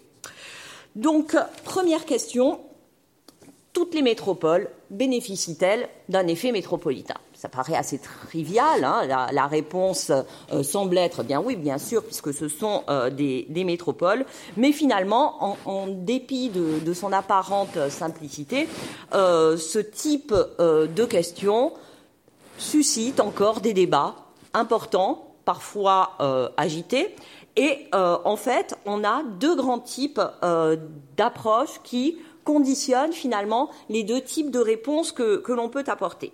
D'une part, on a euh, des analyses qui font des focus, qui euh, font des, des carottage très profond sur certains territoires en, particulier et qui étudie l'histoire, euh, la culture euh, euh, et qui produisent une analyse en profondeur des ressources, des traditions économiques, des divers réseaux qui animent ces, ces territoires et qui font apparaître dans ce cas-là des caractéristiques spécifiques un petit peu à la manière d'études de cas qui mettent en relief donc les avantages ou euh, les handicaps qui peuvent caractériser euh, certains territoires. On a euh, ce type d'approche au niveau des, métropoles.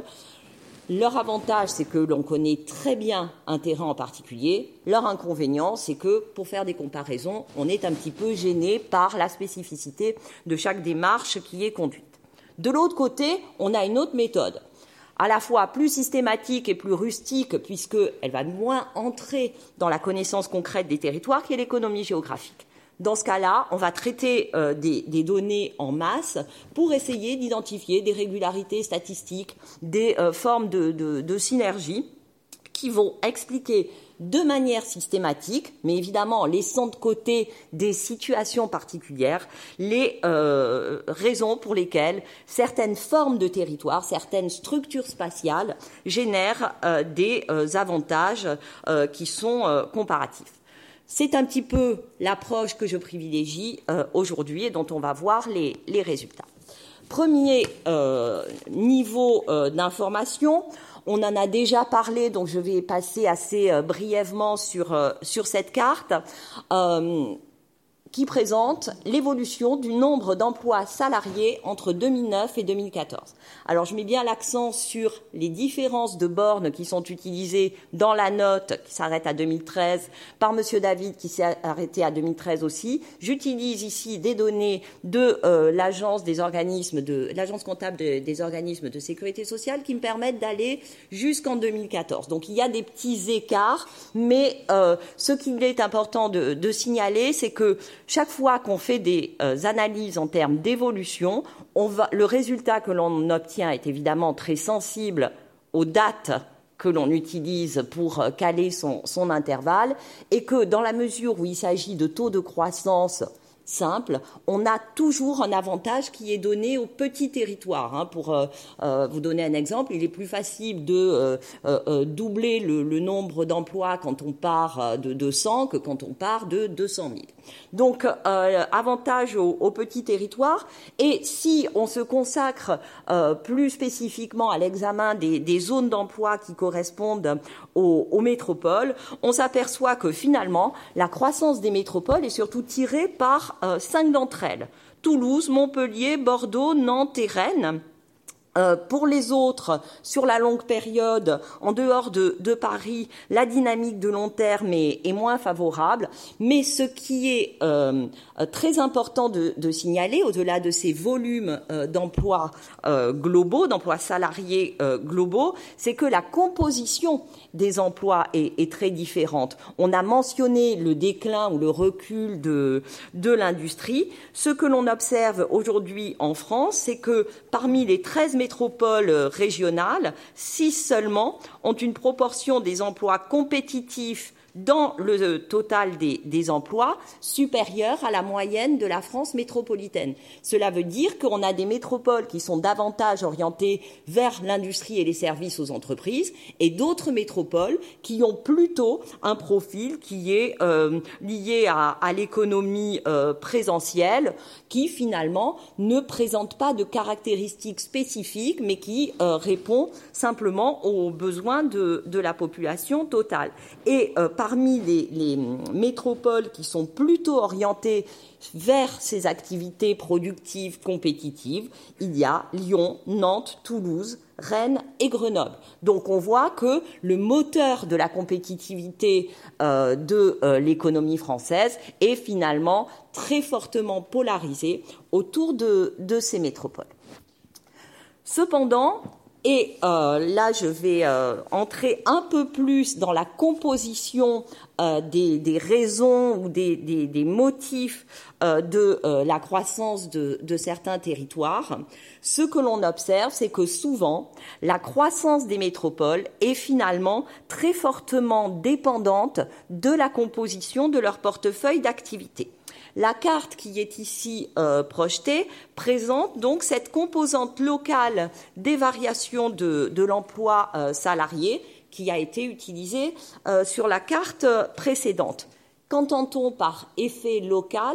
Eh bien, l'effet local, c'est finalement un, résidu, une différence, hein, qui est égale donc à l'écart entre la croissance de l'emploi qui est observé simplement en faisant un, taux de croissance sur un territoire donné et la croissance que ce territoire aurait enregistré si le taux de croissance de toutes les activités présentes sur le territoire en question avait suivi le train national. Pour prendre un exemple qui est euh, plus, plus euh, diffusé, c'est un petit peu comme lorsqu'on mesure l'avantage comparatif de certains lycées on regarde dans quel milieu, dans quel environnement il se trouve, on calcule un taux théorique de réussite au bac que l'on compare au taux effectif. La différence entre les deux est liée à euh, l'atmosphère, à l'ambiance, euh, à, la spécificité du lycée en question. Eh bien ici, c'est exactement la même chose que, que l'on fait. On mesure le différentiel de croissance qui n'est pas expliqué par le portefeuille d'activité. En vert, les territoires qui font mieux que ce que l'on aurait pu attendre de leur part, en euh, orange euh, euh, et en blanc, orange et rouge, pardon, les territoires qui font moins bien. Et là encore, on s'aperçoit que les métropoles sont très différentes les unes des autres, qu'il existe une forme d'hétérogénéité à l'intérieur des métropoles. Et si j'avais projeté sur une autre période euh, que j'ai en, stock, mais euh, on pourra y revenir si vous le souhaitez, euh, sur la période 2000-2009, les résultats sont extrêmement différents. C'est-à-dire que les groupes de métropoles qui gagnent et les groupes de métropoles qui ont euh, un, handicap par rapport à leur potentiel sont encore euh, différents. Donc, euh, parmi les métropoles qui euh, réalisent le meilleur effet euh, local au cours de, de, la période récente, 2009-2014, eh bien, on trouve Toulouse et, et, Nantes avec, avec Lyon, alors qu'en revanche, à, à Nice ou à Rouen, l'effet local est carrément négatif, ce qui prouve une fois encore qu'il ne suffit pas d'être dense et déclaré euh, comme métropole pour que euh, le, développement s'opère et euh, les emplois se multiplient. Du coup, cela m'amène à poser une deuxième question. Que se passe-t-il entre la métropole et les territoires avoisinants, puisqu'on a considéré que les métropoles avaient une mission de rayonnement et qu'elles étaient susceptibles de provoquer ou de susciter un effet d'entraînement sur euh, les, métropoles, sur les territoires ou les, zones d'emploi euh, voisines. Je vais vous demander d'accélérer un petit peu. Bien sûr. Alors, je vais terminer par cette dernière carte. Effet de démordement sur les régions qui est relativement euh, contrasté.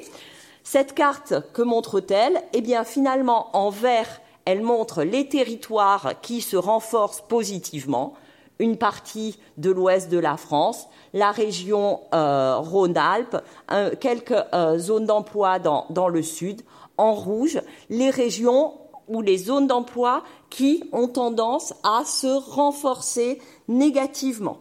Et euh, dans ce cas-là, on retrouve un grand quart, enfin un grand bloc du, du nord-est. Pour le reste du territoire, on ne on ne parvient pas à identifier des effets de débordement ou de rayonnement significatifs entre les zones d'emploi métropolitaines et euh, les territoires euh, avoisinants. Donc euh, cette pour carte pour bien comprendre, si je prends une, zone colorée en, en, vert, ça veut dire qu'elle a des effets de débordement sur les zones voisines? Oui. C'est ça? Oui. D'accord. Significatif. C'est l'émetteur à chaque fois, c'est ça? C'est euh, euh, un effet de débordement, oui, puisqu'on regarde l'impact de la métropole sur les territoires avoisinants. Euh, c'est ce que techniquement on appelle de l'autocorrélation spatiale. Donc, ce, dans le cas de Toulouse, lorsqu'on regarde les liens, en fait, ils sont très spécifiques. C'est Toulouse-Figeac et dans ce cas-là, ce n'est pas du rayonnement local, c'est euh, du rayonnement euh, qui est lié euh, au secteur d'activité notamment à, à l'aéronautique. Et donc, je voudrais simplement terminer en disant que cette carte, comme celles qui ont été présentées par Monsieur David, souligne finalement le besoin de politique de, de, cohésion et de cohérence territoriale, puisque les fractures que l'on peut observer au niveau infrarégional et à l'intérieur même des, zones d'emploi semblent être des, handicaps au fonctionnement et au rayonnement de euh, nos territoires. Je vous remercie.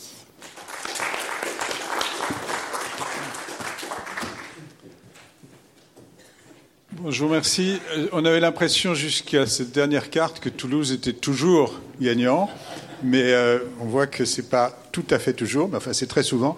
Euh, bon, je voudrais qu'on ouvre peut-être tout de suite la, discussion euh, générale. Moi, ce que je retiens, c'est que ce que vous nous avez présenté confirme très largement la partie euh, du constat qui portait sur la fracture nord-est-sud-ouest. Hein. ça, a été souligné en fait par vos deux interventions et encore par cette carte qu'on a, qu'on a là. Euh, vous avez complété en nous disant il n'y a pas que ce, ne faut pas regarder uniquement le fait métropolitain, il y a d'autres dimensions qu'il faut regarder. Euh, vous avez dit qu'il faut aussi regarder les DOM d'ailleurs, mais vous avez aussi des zones peu denses. Mais ensuite il y a la question euh, sur la question un peu centrale qui est au fond quels sont les mécanismes Est-ce qu'on parle d'un fait métropolitain ou est-ce qu'il y a plusieurs faits métropolitains? Est-ce qu'il y a des effets d'entraînement ou est-ce qu'il n'y a pas des effets d'entraînement C'est là qu'il y a débat finalement avec, que vous l'avez introduit les uns et les autres. Quelle est la bonne échelle pour apprécier euh, le fait métropolitain et euh, quel est l'effet d'entraînement. Donc peut-être c'est euh, autour de ça qu'on peut commencer à avoir un premier échange, sachant que comme je suis un très mauvais modérateur, on est déjà en retard, mais je pense qu'il faut quand même prendre le temps d'un peu de discussion avant de revenir à la table. Qui souhaite s'exprimer? Philippe Matonnet du, du la préfecture de région. La dernière carte est très intéressante. J'aimerais savoir quels sont les, mécanismes qui permettent euh, d'augmenter l'effet de, débordement euh, d'une métropole sur, son territoire. Et, quelle est la recette, euh, si on la connaît,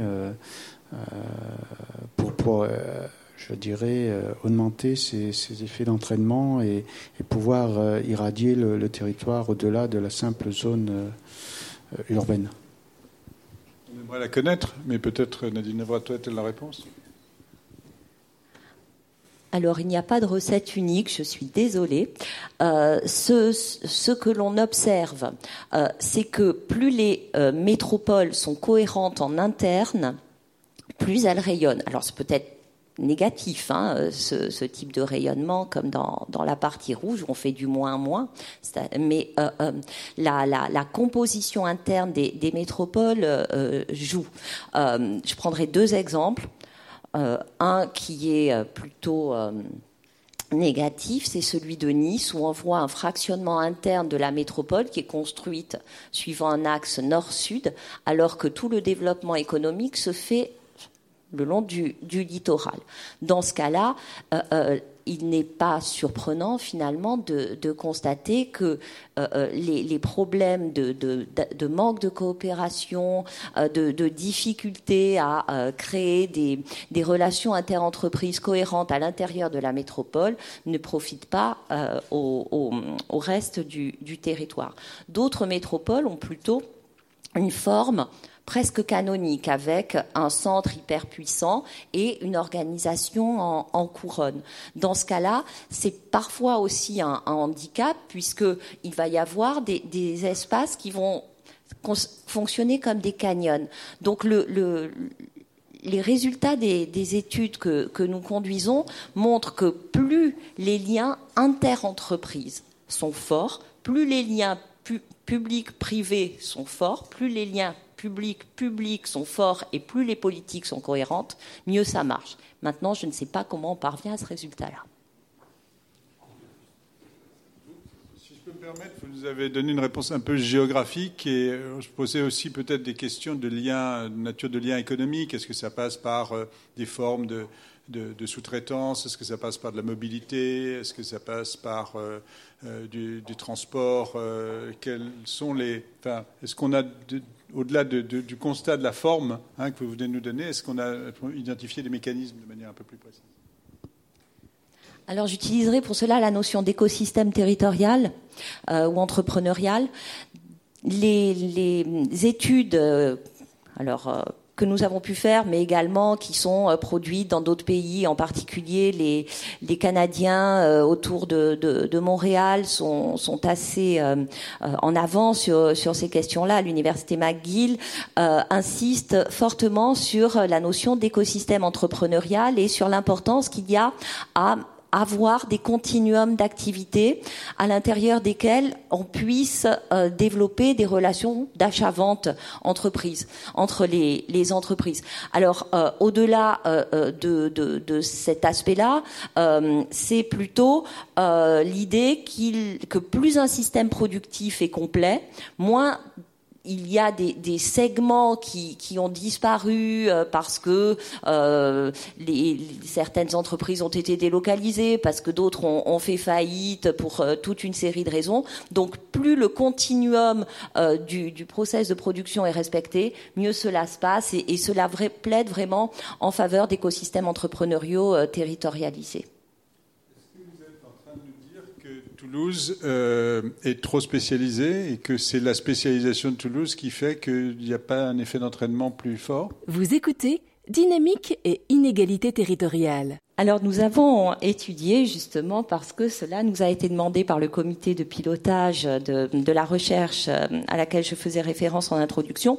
Nous avons euh, observer plus finement le, cas euh, de la métropole de, Toulouse, qui effectivement a un indice de, spécialisation euh, très, très élevé, euh, mais qui présente tout de même euh, un, intérêt, c'est d'avoir des fonctions euh, industrielles euh, qui sont, susceptibles d'exercer un effet d'entraînement sur certains types de services à l'industrie et notamment de services à, forte, valeur ajoutée. Donc, d'une certaine façon, je dirais oui, l'hyperspécialisation de Toulouse n'est pas forcément un, bienfait, mais il y a des possibilités de diversification autour de, ce greffon. Oui, Pierre-Emmanuel Raymond de Toulouse Métropole. Vous mesurez l'effet de débordement par le seul axe, que je comprends, critère, qui est la relation inter-entreprise. Alors qu'on sait très bien que les systèmes urbains euh, sont beaucoup plus complexes. Le système de redistribution de la richesse est un vecteur formidable euh, d'entraînement. Hein. Euh, je prends un exemple très simple. Un rifter avion, un jeune rifter avion de 25 ans sur une chaîne d'Airbus à Toulouse, paye l'EHPAD de Mende enfin, entre guillemets. Hein. C'est-à-dire que les comptes sociaux aussi sont des systèmes de redistribution à l'échelle d'un grand territoire. Donc on a plein de systèmes d'économie résidentielle qui, qui, participent à l'effet d'entraînement. Et mesurer l'effet de débordement par le seul angle de la liaison inter-entreprise me paraît un petit peu réducteur. C'est pour ça que les systèmes urbains sont, sont plus ou moins vertueux. Les études de Maglita Landier montrent que le système rennais et le système toulousain sont les plus vertueux en France dans la capacité à la fois redistribuer sans rendre dépendants les territoires autour. Hein, ça les rend intéressés, mais pas dépendants. Et donc, je trouve que votre étude de débordement devrait intégrer d'autres logiques de redistribution euh, que sont euh, éventuellement les comptes sociaux ou que sont l'économie présentielle, comme vous le dites, notamment au niveau touristique. Hein. On changerait peut-être les, les, de cartographie. Alors, un, petit point technique, je ne mesure pas les effets de débordement à l'aide des relations interentreprises. Je regarde simplement si les territoires qui créent des emplois quelque part grâce à un effet local rayonnent ou pas sur les territoires avoisinants. Et à la limite, cette carte ne dit pas pourquoi ni comment. Elle dit simplement, elle décrit une réalité sur des données d'emploi. C'est tout. Et si vous faites ça sur des données de revenus, vous avez fait la même carte Je pense que c'était aussi votre question, ça. Alors moi, je n'ai pas travaillé sur des, données de revenus, euh, donc je ne peux pas vous, répondre. Michel David, peut-être. Oui, juste un mot euh, pour rappeler que l'économie euh, dite présentielle, c'est aujourd'hui, ce sont les, les deux tiers des emplois.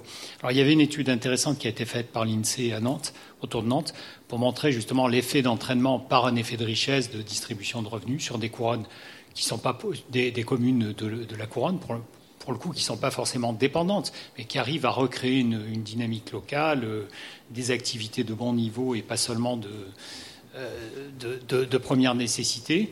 Donc cet effet, aujourd'hui, je regardais les chiffres avant de venir, pour 1000 euh, emplois créés euh, en dynamique euh, à Toulouse. Il y a 5 emplois, ça paraît pas beaucoup, mais pour 1000 emplois, il y a 5 emplois qui sont des, immigrants qualifiés. Et ces immigrants qualifiés, peut-être habitent-ils dans l'unité urbaine de Toulouse, mais peut-être habitent-ils dans la couronne. Donc je crois que l'effet, l'effet il ne peut pas être effectivement mesuré que par l'aspect productif, qui est essentiel. La base est essentielle, la base économique, mais l'économie résidentielle, des communes périphériques ou euh, de la couronne peut en bénéficier et on doit pouvoir le mesurer, je pense. Merci. On va prendre une dernière euh, intervention et puis on passe à la table ronde suivante. Oui, juste euh, peut-être un des, facteurs d'explication. donc oui, je suis Vincent Ossius de France Stratégie. Un des, facteurs d'explication mis en évidence par l'OCDE, en l'occurrence, sur la réussite des, territoires et leur capacité d'entraînement de territoires voisins, c'est euh, le fait d'être ou non en coopération ou plutôt en confrontation. Et donc euh, la coopération entre les acteurs, publics, privés, vous le, mentionnez.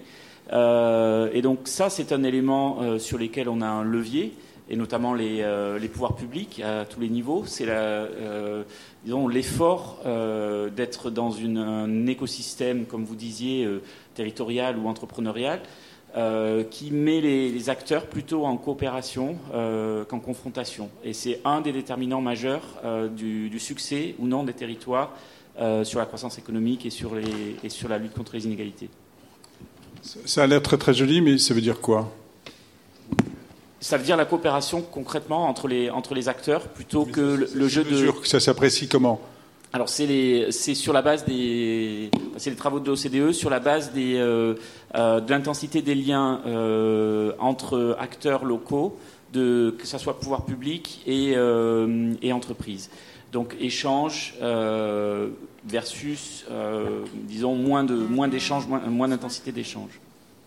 Evelyne Calmette, je suis élue d'un territoire très très défavorisé qui est euh, la région de Decazeville, dont beaucoup de gens connaissent.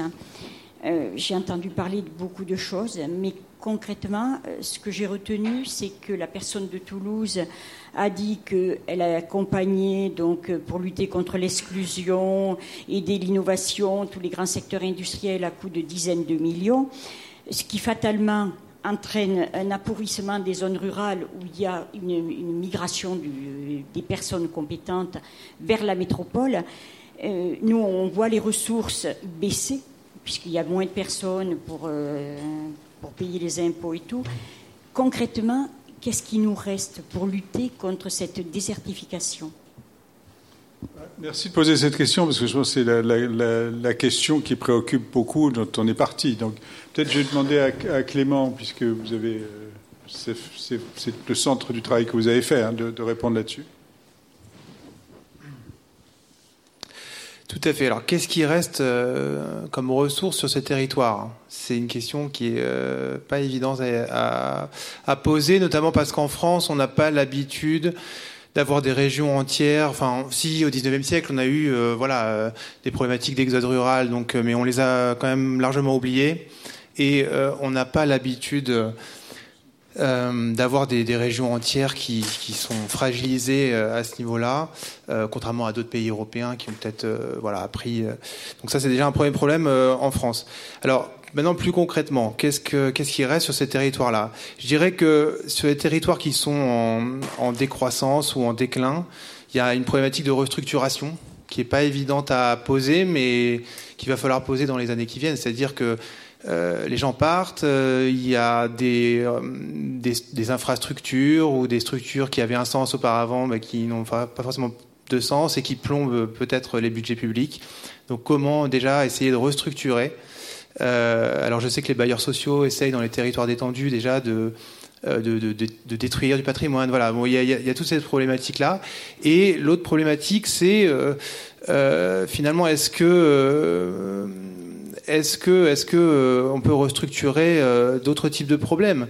Est-ce que les individus qui ont le moins de ressources, est-ce qu'on peut les inciter à bouger pour que les problèmes se concentrent pas tous au même endroit, qu'on n'ait pas que des populations fragilisées? Donc ça revient euh, euh, à poser la problématique de l'inégalité des chances et de la mobilité. Donc voilà, moi c'est plus dans cette approche de restructuration que je verrai les, choses.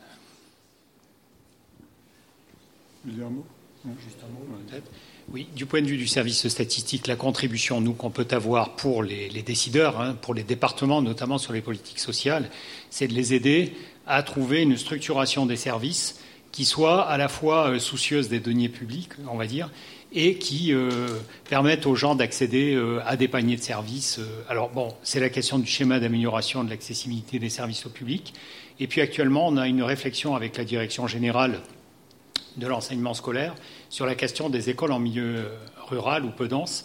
L'idée étant de déroger aux règles habituelles qui sont basées sur des critères assez abrupts, hein, moins de temps d'élèves dans une classe, on ferme, etc. Donc là, l'idée, c'est d'essayer d'avoir une, une approche la plus rationnelle et la plus humaine possible sur la base de statistiques, mais tenant compte de contraintes budgétaires. Donc, mais il y a bien cette idée de regroupement pour faire en sorte qu'aucun territoire n'oblige ses, enfants à aller euh, à faire euh, trois quarts d'heure de quart, une heure de quart pour, accéder à l'école. On, ne peut pas inciter des, des entrepreneurs à venir s'installer avec des euh, les, exonérer d'impôts, enfin rendre le territoire plus attrayant pour attirer des petites industries qui euh, recréeraient une dynamique je vais, essayer de vous répondre peut-être en même temps. on peut changer la, table ronde pour. Mais euh, non, je pense que c'est une question extrêmement importante. Et je dirais la, question que vous posez, c'est quand une personne qualifiée quitte un territoire, euh, disons rural ou semi-rural, pour aller vers la métropole, est-ce que c'est simplement un transfert? Est-ce que, au fond, ce que l'un gagne, l'autre le, le perd? Ou est-ce qu'il y a un gain collectif parce que cette personne va être plus créative, plus productive lorsqu'elle va travailler dans la métropole. Euh, la réponse des économistes, elle a tendance à dire qu'il y a un gain collectif. C'est-à-dire ce n'est pas un jeu dans lequel ce que l'un gagne, l'autre perd. C'est qu'il y a un gain pour la collectivité. Et donc c'est pour ça, en tout cas c'est la réponse qui est donnée dans la note, c'est pour ça qu'il faut accompagner ce fait métropolitain.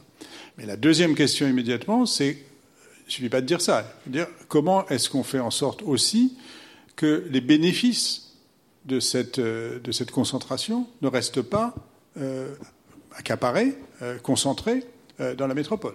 Et comment est-ce qu'on fait, et c'est ce que vous disiez, pour que du coup, il n'y ait pas une, perte supplémentaire qui vienne de la perte de l'accès à un certain nombre de, de services publics, à un certain nombre d'éléments qui sont constitutifs de l'égalité des chances. Donc la double réponse qu'on doit donner, mais c'est vrai que cette réponse, elle est, difficile à construire.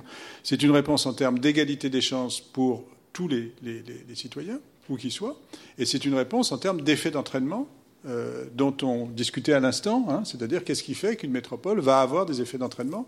Donc on ne va pas simplement avoir une logique d'accumulation des compétences, d'accumulation de la richesse, qu'on va aussi avoir une logique de, de, diffusion. Et vous avez parfaitement raison de dire qu'il y a des activités pour lesquelles la concentration géographique est essentielle, et il y a des activités pour lesquelles elle est secondaire.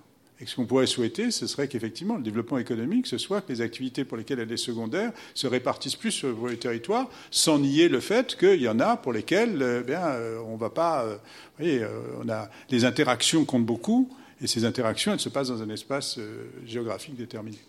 Bon, je pense qu'on sait peut-être une transition pour la table ronde suivante. Donc je vais appeler donc, Stéphane Cordebès et Nicolas Bouillon.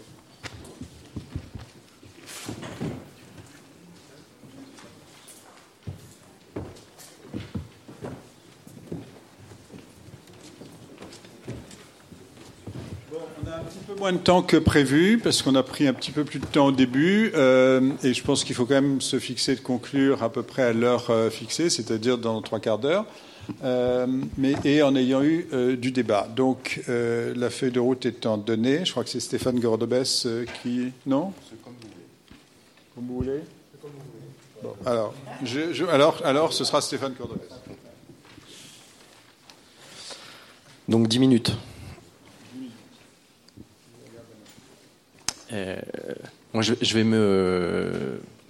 C'était pas forcément prévu comme ça, mais je vais, euh, je vais tenter de répondre différemment, euh, non pas uniquement comme un économiste, mais plutôt comme, comme un aménageur, à la question que vous avez posée, Madame, sur sur la difficulté connaissent certains, certains territoires ruraux. si on part de, de ceux, parce que tous les territoires ruraux ou tous les espaces de faible densité ne connaissent pas une décroissance de leur population. Je dirais même que, au contraire, en France depuis euh, le tournant 90-2000, la plupart des espaces de faible densité se caractérisent par une croissance de la population. Qu'est-ce que ça veut dire croissance de la population? Ça veut dire que, euh, et ça renvoie au, sujet du propos que je voulais, tenir, euh, ça, renvoie au phénomène d'urbanisation certains disent généralisé qui caractérise la France, avec des populations urbaines urbaines parce que par leur mode de vie, euh, par leur relation à la ville, par, pour l'accès au travail, pour l'accès aux services, vont habiter, euh, parce qu'ils sont en recherche de confort spatial. Alors, tout à l'heure, le collègue de l'INSEE disait euh, sont obligés. il s'avère que quand on fait des enquêtes sur les populations qui habitent ces espaces en dehors des grandes villes, ils ne sont pas toujours obligés d'aller habiter dans ces espaces. Ça correspond aussi à des choix à des choix de vie, euh, avec euh, les, difficultés que l'on peut connaître en termes de mobilité, etc. Mais néanmoins, ce n'est pas qu'une obligation. Euh, considérer que les gens qui partent des métropoles en partent parce qu'ils sont obligés de partir correspond absolument pas à la réalité sociale ou géographique du phénomène. Donc des, des, territoires ruraux qui ont plutôt tendance à se repeupler. Et où, où est-ce que ça marche? Où est-ce que ça marche? Quels sont les territoires ruraux qui s'en sortent? Bah, En général, il y a deux choses. Il y a, deux critères. Il y a un premier critère, avoir, et ça, renvoie à ce, que, euh, ce qui était dit tout à l'heure sur la, question de cohésion, sur la question de capital social. Un, euh, une population euh, dotée de forts liens, d'un capital social important et qui est capable de se mobiliser autour de projets. je dirais que ça, c'est pas très nouveau. ça renvoie à tout ce qui concerne le développement local qui a pu être développé dans les années 80. Euh, et puis, un autre élément qui est, déterminant, on s'aperçoit que euh, ça fonctionne d'autant mieux que ces espaces qui sont parfois situés très loin des métropoles sont aussi liés fonctionnellement à ces métropoles. Dit autrement, sont des espaces de très faible densité qui développent des projets et des projets qui fonctionnent en interaction avec la dynamique des grandes agglomérations urbaines. Et une fois qu'on a dit ça, ça veut dire quoi? Ça veut dire que euh, finalement, les espaces de faible densité qui sont perdants dans ce jeu, ce sont ceux qui sont souvent euh, effectivement euh, reculés, peu liés, isolés, et au sein desquels, c'est les deux, hein, c'est les deux conditions, et au sein desquels il n'y a pas un capital social, un savoir-faire, une dynamique collective qui permet de construire du projet. Un exemple de ce qui marche? Euh, un exemple, euh, ça c'est une question à, brûle pour point. Euh, je renvoie, si si, il y, a, deux jours, il y, avait un, il y avait un très bon article, il y avait un très bon article dans. Alors, Vas-y, je t'en prie, on peut, on peut coopérer. Hein. Le Vigan marche très bien. Ils ont, ils ont été capables de. C'est bon un endroit. C'est bon un endroit où franchement on pourrait penser justement qu'il se, se passe rien. Et en fait parce qu'ils ont eu un projet au, au Vigan, c'est du côté du massif central. Ils ont eu un projet et donc ils ont été capables. Et ce qu'on a vu, c'est que sur les cinq années qui sont, qui sont passées, ils ont retrouvé de l'emploi. Vous écoutez Dynamique et inégalité territoriale. Je continue. Merci pour la question. Euh, ce qui me permet de, rebondir et de continuer sur, euh, sur une autre histoire que j'avais envie de vous raconter. Parce que finalement, euh, la note proposée par France Stratégie a, un avantage, un inconvénient. Un avantage, elle est extrêmement cohérente. c'est une lecture du territoire et des dynamiques territoriales à partir d'un point de vue d'économiste. alors, où c'est extrêmement intéressant, c'est que de fait, ça montre euh, effectivement très bien euh, les logiques qui sont à l'œuvre et euh, des dynamiques qui sont très différentes selon les espaces, et en particulier des dynamiques plutôt positives dans le sud, dans l'ouest et dans les grandes agglomérations urbaines, et plutôt négatives, et plutôt négatives à l'est et en dehors de ces grandes agglomérations urbaines. Maintenant, je dirais l'avantage aussi, c'est que cette note souligne un point qui finalement euh, fait assez peu l'objet de débats publics, à savoir que, euh, d'une manière très générale, euh, ce qui a constitué l'aménagement du territoire, mais en fait l'aménagement du territoire, ou ce qui a favorisé l'équilibre des territoires, ce n'était pas que les politiques d'aménagement du territoire, c'était un ensemble de politiques sectorielles et d'aménagement du territoire qui, par des mécanismes de redistribution directs ou indirects, ont permis un certain maintien euh, d'une cohésion territoriale à l'échelle nationale. Ce que la note de France Stratégie montre très bien, euh, et après les travaux de Magali Talandier qui étaient cités, ou Laurent Davzy, ou d'autres encore, c'est que euh, cette mécanique-là, dont la France s'est prévalue pendant un demi-siècle, ne, fonctionne plus ou va fonctionner de moins en moins bien. Autrement dit, la note montre très bien que de ce point de vue-là, on est confronté à une transition euh, qui n'est pas qui n'est pas souhaité. Enfin, je veux dire, c'est structurel. Euh, une transition auquel il faut répondre. Euh, ou, je dirais, je serais peut-être un peu plus. Il me reste combien 4 minutes Où je serais. Pour les critiques Non, non, je serais, non, non, pas, pas, critique, mais un peu plus, un peu plus gêné. bah, il y a deux points. le premier point, c'est qu'en tant qu'aménageur, le fait de dire que nous serions aujourd'hui dépourvus d'une vision de ce que doit être l'aménagement du territoire euh, ne me, satisfait pas particulièrement. Et en plus, je pense que ce, je pense que ce n'est pas fondé. Je vais essayer de, l'expliquer. Et puis, deuxièmement, euh, euh, il y, a un autre élément, c'est que on assimile,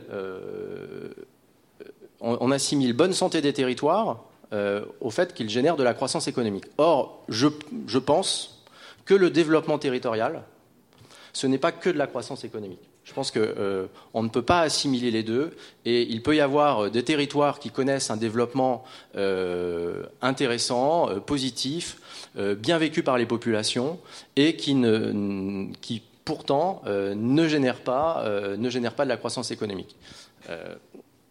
voilà pour les deux critiques. Pourquoi je dis, je pense que pourquoi je pense que la critique sur les politiques ou sur l'absence de vision aménagiste euh, me paraît un, petit peu, un petit peu dure. Si on regarde euh, ce qui se passe et les nouveaux dispositifs qui, se mettent en place, alors je ne vais même pas rester sur ce quinquennat-là, mais je, vais revenir euh, dix ans en arrière on voit des choses nouvelles arriver. Des fois, d'ailleurs, des objets hybrides extrêmement surprenants. Quand les pôles, euh, métropolitains, vous savez, ces espèces de chewing-gum, en, particulier du côté de la Bretagne, sont sortis et qui mettaient en relation des métropoles avec d'autres territoires, villes moyennes ou euh, espaces périurbains ou ruraux, euh, tout le monde a trouvé ça très très bizarre. D'ailleurs, ça a fait l'objet d'énormément de critiques. Pourtant, je pense que ça correspond explicitement et traduit à travers des politiques publiques à euh, un, changement de, logique, un changement de dynamique, et qui consiste à trouver des dispositifs qui permettent de favoriser les coopérations interterritoriales horizontales. Euh, ça a commencé avec les pôles. On pourrait très bien aujourd'hui prendre euh, des politiques qui sont mises en œuvre par le gouvernement. tout à l'heure étaient cités les, contrats, les contrats plan métropole, entre autres les contrats de coopération plan métropole, qui visent à favoriser l'essor de partenariats entre les métropoles et les territoires qui sont alors je ne vais pas dire sous influence d'ailleurs, mais qui sont en influence avec celle-ci.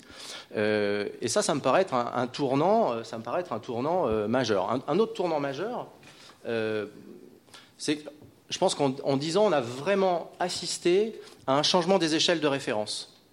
Ça s'est traduit entre autres par les, réorganisations territoriales. Alors on peut toujours critiquer ces réorganisations, dire que ce n'est pas le bon périmètre, que ce n'est pas la bonne région, etc., etc.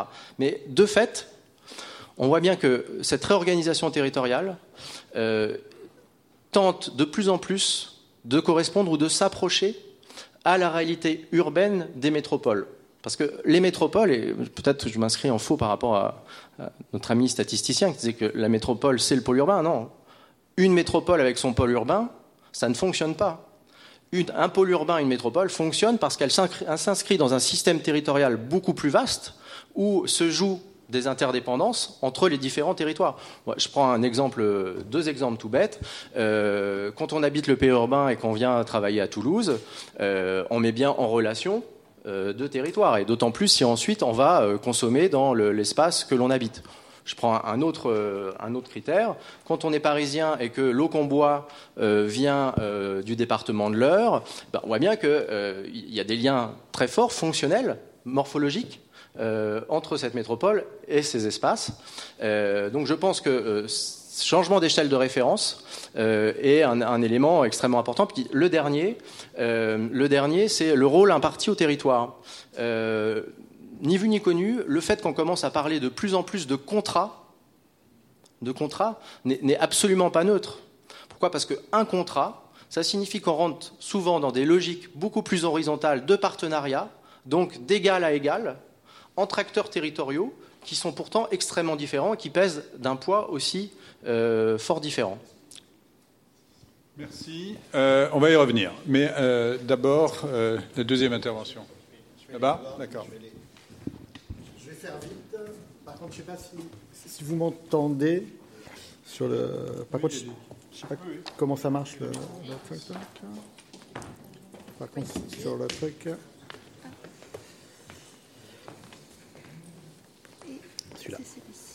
Et après, j'appuie là. Merci. Bonsoir à tous. Donc, déjà, donc je vais, euh, j'interviens donc au nom de l'Observatoire de l'innovation locale de la Fondation Jean Jaurès. Donc, on a fait un travail il y a alors une année. Donc, on a sorti un essai que je vous que je vous conseille de voir sur le site de, la Fondation. Donc, il s'appelle Réforme territoriale vers plus d'égalité et d'efficacité, avec un point d'interrogation. C'est donc ce qui permet, euh, ce qui est un petit peu au cœur de notre sujet. Donc, pour aller vite, le constat, c'est le même, on a fait le même, on est tous, on est un certain nombre à faire, à faire le même. Qu'est-ce qu'on voit? D'un côté, il y a des territoires qui vont, qui vont mal, soit de grandes régions, soit toutes les zones rurales, ce qu'on appelle la diagonale du, vide, et d'un autre côté, il y a des métropoles, et ce qui fonctionne avec, qui fonctionne bien, c'est très bien expliqué dans la note, et ça a été très bien expliqué, expliqué avant. Donc ça, ça montre bien qu'on ne peut pas laisser tomber, c'est-à-dire rien faire. Ce qui s'est fait il y a 30 ans, on ne peut plus le refaire, donc ça veut dire qu'il faut maintenant aller sur, sur, sur, un autre, euh, sur une autre vision qui ne peut pas être simplement une compétition. Et donc, euh, ce que propose, la, ce que propose cette note que nous avons écrite, c'est en fait, il faut qu'on ait maintenant un appui, c'est-à-dire un accompagnement à, deux choses. D'un côté, aux écosystèmes qui, produisent et qui, en effet, se trouvent maintenant le plus souvent dans les, dans les métropoles, mais il faut aussi un soutien à tous les autres tous les autres, soit parce qu'ils sont reliés à ces métropoles et donc ils vont profiter de cet effet de ruissellement. Mais ce qu'on va voir, c'est qu'en fait, ça ne marche pas partout et que donc il faut aussi qu'il y ait un appui sur des zones qui, qui ne peuvent pas s'en sortir seules et qu'il faut qu'on les appuie pour avoir un projet. Donc, pour ça, on peut s'appuyer sur cette réforme qui, a été faite parce qu'elle a mis elle a mis vraiment les bons, outils. C'est-à-dire, d'un côté, il y a des outils locaux, c'est-à-dire maintenant, les, territoires sont en effet sur une échelle large, et c'est quand même plus simple pour créer du, du projet. Ensuite, donc, il y a la loi MAPTAM qui a mis en place les métropoles, et il y a la loi sur les grandes régions. Et ça, ça crée les outils qui permettent de créer une politique nouvelle. Donc, je passe rapidement sur cette, sur cette slide, puisque ça a été très bien, très bien expliqué. Ce qui est important d'abord, le premier axe, c'est d'accompagner en effet tout ce qui se passe dans les, dans les métropoles, puisque c'est ici que se crée la, la, la richesse. C'est un, c'est un constat, ce n'est pas un choix, c'est comme ça que ça se fait. Donc il faut que l'État, les régions, les métropoles travaillent ensemble pour aider à des écosystèmes qui produisent et qui créent de l'emploi et de la richesse. Ça profite au plan national, mais ça profite aussi à tout ce qui est relié, parce que maintenant, on est dans un système de grappe, si vous voulez, donc il faut bien voir que quand on crée une richesse à Toulouse, par exemple, bah c'est ce FIJAC qui, en profite parce qu'il y, a un certain nombre de liens entre ces, ces zones. Donc il faut travailler, pour renforcer tous ces, tous ces liens, créer ce qu'on appelle des réseaux autour des métropoles. Donc ça, c'est le premier axe. Mais alors, est-ce qu'on s'arrête là? Et c'est là où, en, effet, j'ai une petite différence avec la note euh, qui, qui, bon, est, faite et certains travaux qui sont faits, ils ont tendance à penser que les métropoles, c'est la, la, seule chose parce que ça va, ça va, grâce à cet effet de ruissellement, ça va faire que l'ensemble de la nation va profiter. Eh bien, c'est faux. C'est ce qu'on a très bien vu dans la carte euh, qui a été montrée. Il y a toute une zone, il y a tout un ensemble de zones qui en fait ne profiteront pas parce qu'ils sont trop loin. Et donc ces zones-là, soit on considère qu'il faut les laisser, ce qui est le choix de, de certains, considérant que finalement bah, il y a des zones qui faut, ça coûte trop cher, qu'il ne faut pas leur aider. Et nous, le choix que, l'on fait, c'est qu'on pense que ces zones-là ont leur propre possibilité de créer leur propre richesse, à condition, et c'est bon expliqué avant, à condition qu'on ne se base pas seulement sur un aspect, sur le, le, le, PIB, ce qui a été très bien expliqué, mais qu'on voit aussi quelles sont les potentialités pour les personnes de travailler, de créer leur propre richesse. Et donc, ça veut dire qu'il faut réfléchir autrement et se mettre dans l'accompagnement. Donc c'est ça qui est le second axe de ce que l'on propose. Pour ça, il faut faire de quelle façon? D'abord, il faut accompagner les villes moyennes. Je dis soit il faut les accompagner dans leurs projets. Soit elles ont des projets reliés, soit elles ont des projets propres. Et il y a des exemples qui montrent que ça marche très très bien. Niort, par exemple, est une ville qui fonctionne très bien et qui n'est pas reliée, qui a créé sa propre euh, richesse. Vannes, Biarritz, la Rochelle sont des villes qui créent leur propre écosystème, qui ne sont pas reliés nécessairement avec euh, Nantes. Ou... Et donc il faut s'appuyer sur ces, sur ces projets de ville. Et ensuite, ce que j'ai dit, il faut vraiment s'appuyer sur des projets locaux, c'est-à-dire aller voir dans chaque endroit quel est le projet. Pour ça, il faut donc mettre en place autour trois choses. La première chose, c'est la région. Maintenant, c'est la région qui est au cœur, c'est la loi nôtre qui en particulier renforce ça. La région est au cœur de l'aménagement. Donc il faut que la région prenne ce rôle-là et le joue. Elle a tous les outils maintenant. Il faut qu'elle joue ce rôle d'aménageur de, l'ensemble de, de, sa, région. La deuxième chose, c'est l'État. L'État, il peut plus tout faire. Donc il faut qu'il se concentre maintenant et qu'il donc intervienne en appui sur les projets. Pour ça, il y a, des dispositifs qui viennent d'être mis en place euh, par le, par le CGET en particulier, et ces dispositifs justement essayent de travailler sur ces projets-là. Donc en particulier a été mis, mis en place au, au CIET euh, il y a quelques mois les contrats de ruralité, qui sont exactement ça, c'est-à-dire qu'on travaille sur des projets ruraux et on essaye de mettre l'appui. Et ça, c'est vraiment ce qu'il faut faire et ce qu'il faudra faire. Et enfin, j'ai été très très très très très très vite, mais bon, c'est parce qu'il nous reste très très peu de temps et je, préfère qu'on réponde à des à des questions. En même temps, il faut qu'on revoie ce qu'on appelle la péréquation, parce que la péréquation, ça ne fonctionne plus. Ça, en fait, c'est étrange, mais ça renforce les zones riches.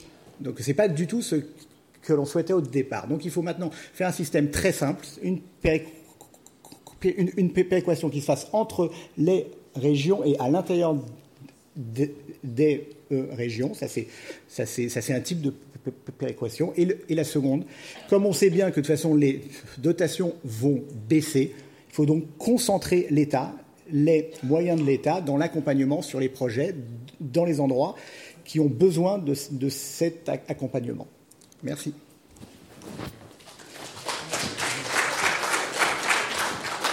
Merci, merci d'avoir été à la fois bref et clair. Je pense qu'on peut prendre cinq minutes de discussion entre nous et puis ouvrir la discussion euh, générale. Euh, je voudrais revenir sur un point, euh, enfin sur le, il me semble être l'enjeu de cette, cette, discussion. Je dirais, il y a à peu près accord sur le fait, il me semble, c'est ce qu'a dit Michel Joula au début, c'est ce que vous avez souligné l'un et l'autre, c'est pas contradictoire du tout avec ce que dit la note, sur le fait qu'il y a un certain nombre d'outils institutionnels qui ont été mis en place qui sont un progrès. Hein. C'est-à-dire que la constitution des métropoles, l'articulation région-métropole, euh, les intercommunalités, euh, même si on peut discuter euh, des détails, même si on peut discuter la vitesse, c'est fondamentalement des, ce sont des regroupements qui, qui, font sens et qui permettent de miser, d'utiliser, de, s'appuyer sur cette dynamique. Donc il me semble, je sais pas, j'ai l'impression que tout le monde est à peu près d'accord là-dessus. Alors je dirais, la question, c'est, elle est double à partir de là. Il y a une question qui est, quel est l'objectif? Et ça, c'est la question que pose la note. Et pour le dire de manière un peu brutale à mon voisin, je pense que le concept d'égalité des territoires n'est pas toujours d'une clarté absolue en ce qui concerne la définition de l'objectif. Donc il y a un problème de, finalité. Qu'est-ce qu'on veut hein? Euh, Et je pense que tant qu'on n'est pas clair sur ce qu'on veut, on a du mal à faire quelque chose de bien. Et puis il y a un deuxième problème que vous avez abordé à l'instant, qui est le problème de la gamme des outils. Parler des outils institutionnels, il n'y a pas que les outils institutionnels, il y a des outils fiscaux. Il y a la question exactement des, compétences. Il y, a, il y, a, donc il y a ensuite, à un niveau infra-institutionnel, la question de savoir est-ce qu'on a les bons outils pour euh, les finalités qu'on poursuit? Et je pense qu'il faut d'abord aussi se poser la question des finalités. Peut-être euh, du côté des auteurs. Clément, tu veux réagir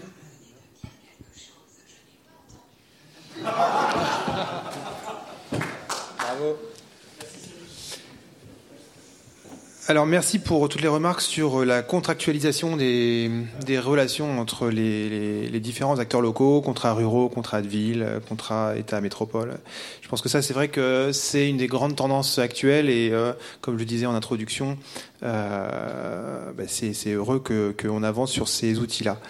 Euh, maintenant, sur sur la vision des, de la note de, l'objectif. En fait, bon, on propose, comme je le disais en introduction, beaucoup d'objectifs euh, alternatifs, mais euh, la question principale, c'est euh, c'est la manière dont les acteurs se, les acteurs tranchent la question des objectifs. Et ça, c'est vrai que j'ai pas forcément entendu beaucoup de choses aujourd'hui là-dessus. Comment est-ce que les, arbitrages vont se faire entre les acteurs? Qu'est-ce qui va gagner, entre guillemets? Euh, Qui est-ce qui va avoir la main? Comment les contrats vont s'organiser? Et, euh, et, ça me paraît être une question quand même assez, assez compliquée. Alors après, je vais juste une autre remarque, c'était sur le nord et l'est de la France. On montre quand même dans la note un décrochage lent mais sûr euh, de, cette moitié nord-est. Et, euh, et, pour l'instant, euh, on n'a pas forcément beaucoup bougé sur les outils euh, à mettre en place euh, sur ce phénomène. Euh, on s'était habitué à avoir une, une Île-de-France très riche et puis une province relativement moyenne. et maintenant, on a ce creusement progressif. Alors évidemment, il y a des problèmes d'échelle, mais qu'est-ce qu'on fait sur sur cette moitié nord-est?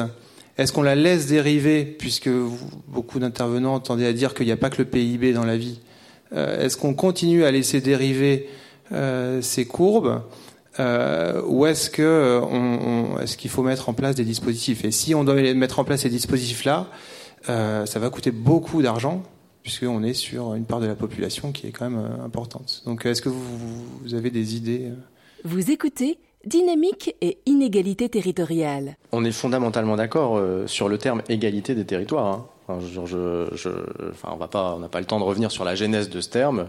Euh, c'est apparu dans une campagne électorale, euh, c'est resté. D'un point de vue scientifique, je pense que il y a eu consensus pour dire que ça voulait pas dire grand-chose, et je suis pas sûr que le nom apporte quelque chose.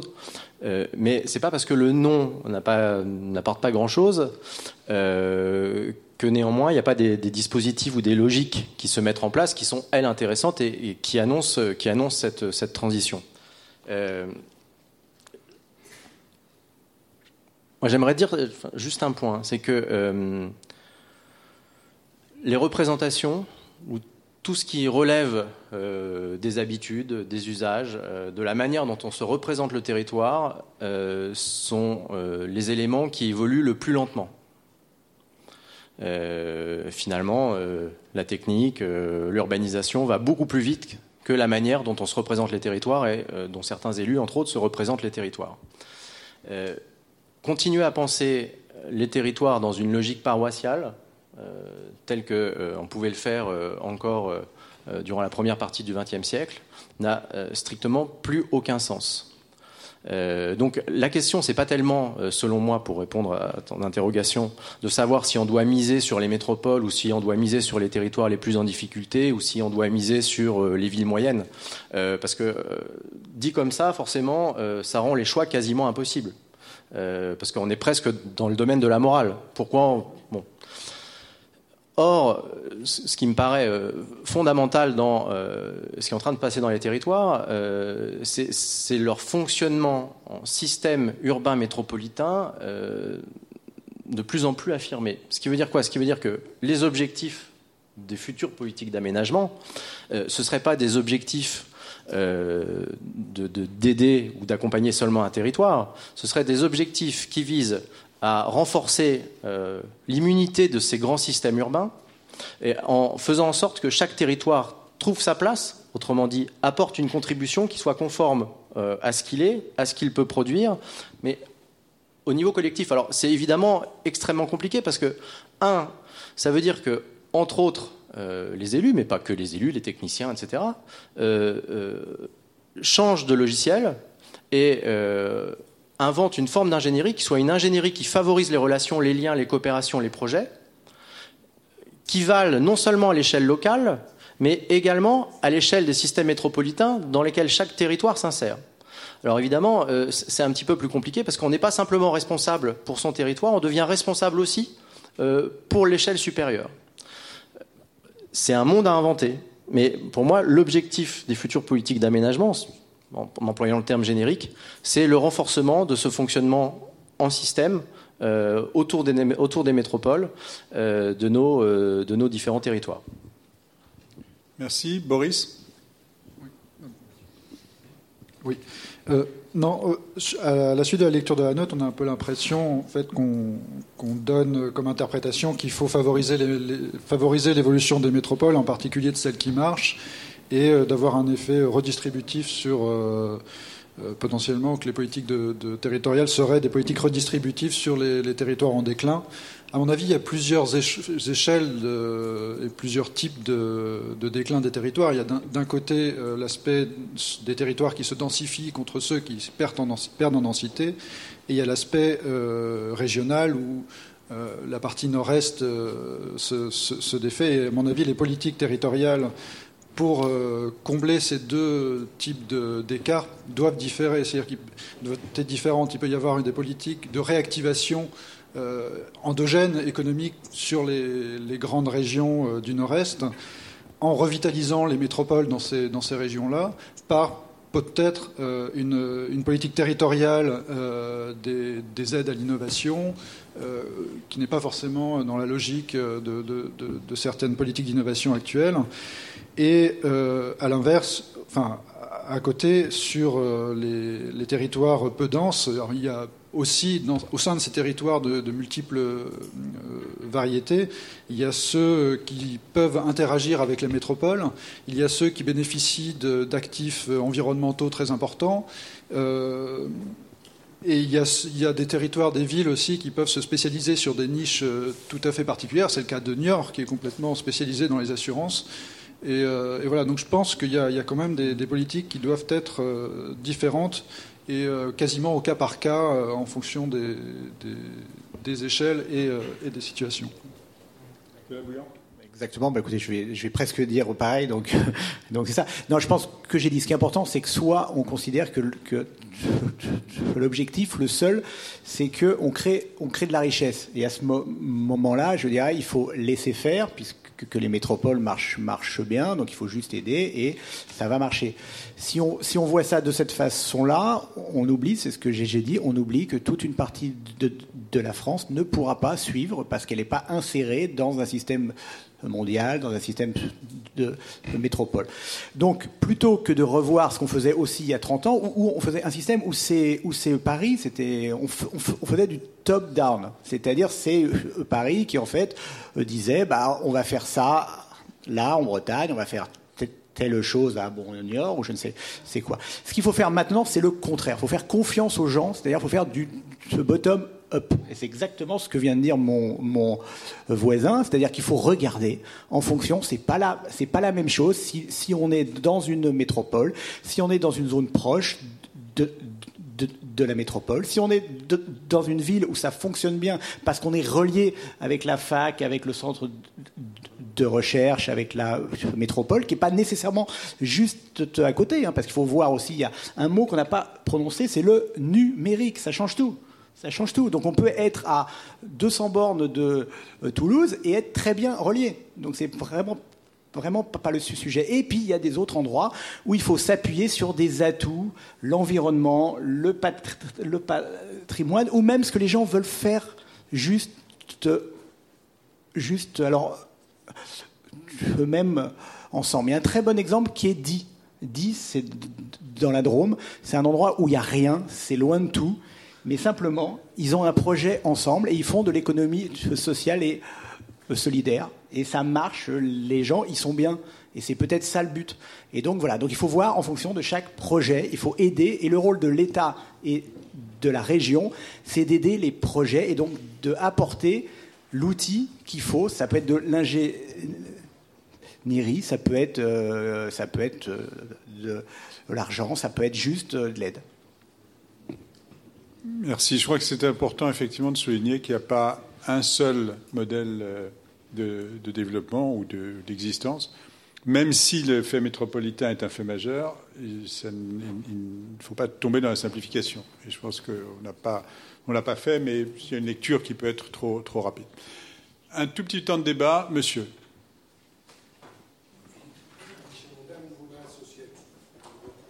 On va vous donner un micro parce que ce sera plus simple.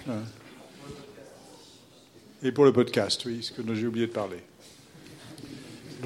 J'étais content d'entendre les dernières interventions parce que je dis on a des exemples quand même dans notre, dans notre région. Hein.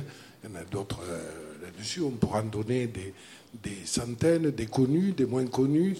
Euh, et rappeler que d'ailleurs, euh, du point de vue associatif, je ne parle que ça, dans cette région, c'est près de 165 000 emplois un CDI temps plein qui sont accompagnés, bien sûr, par des acteurs divers, 42% hein, euh, euh, grosso modo de subventions publiques, le reste c'est de l'action et sur le service, et 165 000 emplois, c'est deux fois la filière aéronautique et ses sous-traitants.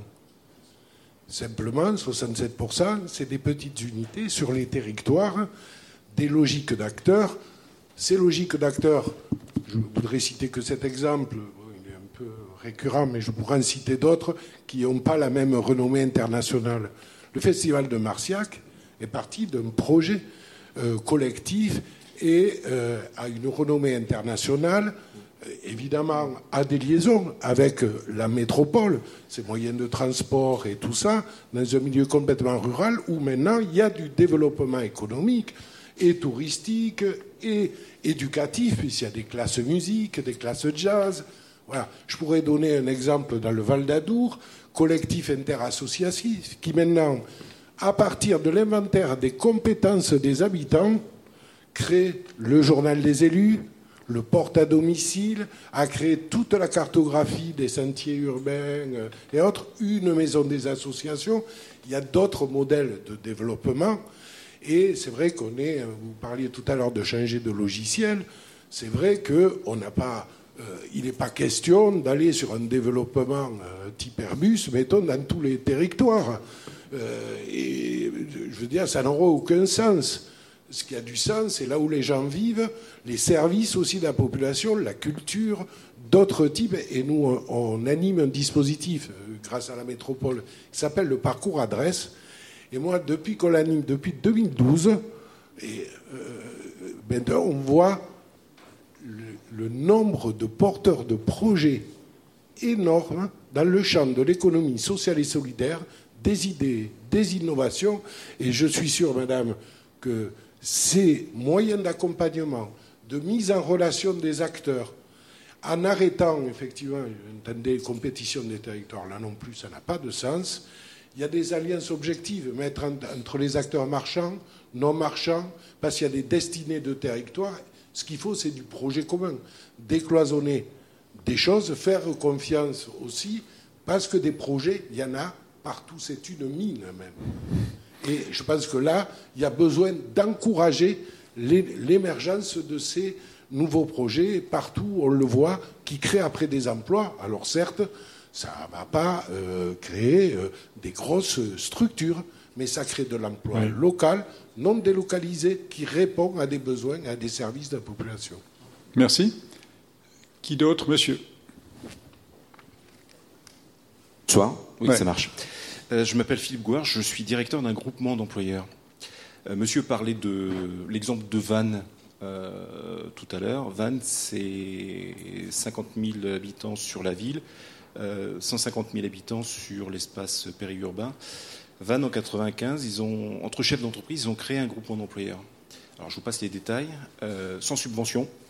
Aujourd'hui, c'est 200 entreprises qui se sont rassemblées pour partager de l'emploi c'est plus de 100 salariés sur Vannes.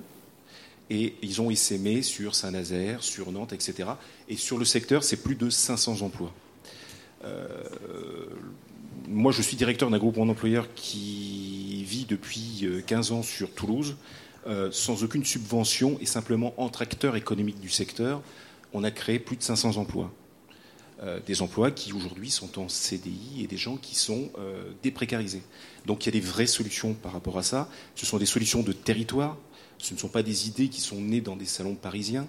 Ce sont exclusivement et sur chaque territoire des initiatives locales, soit drivées par un élu, soit drivées simplement par des chefs d'entreprise, mais pour autant, ça fait de l'emploi, ça fait de la coopération entre des entreprises qui deviennent actrices sur leur territoire. Et ça, ça sonne bien, euh, ça résonne bien en termes de RSE, de responsabilité sociétale de l'entreprise.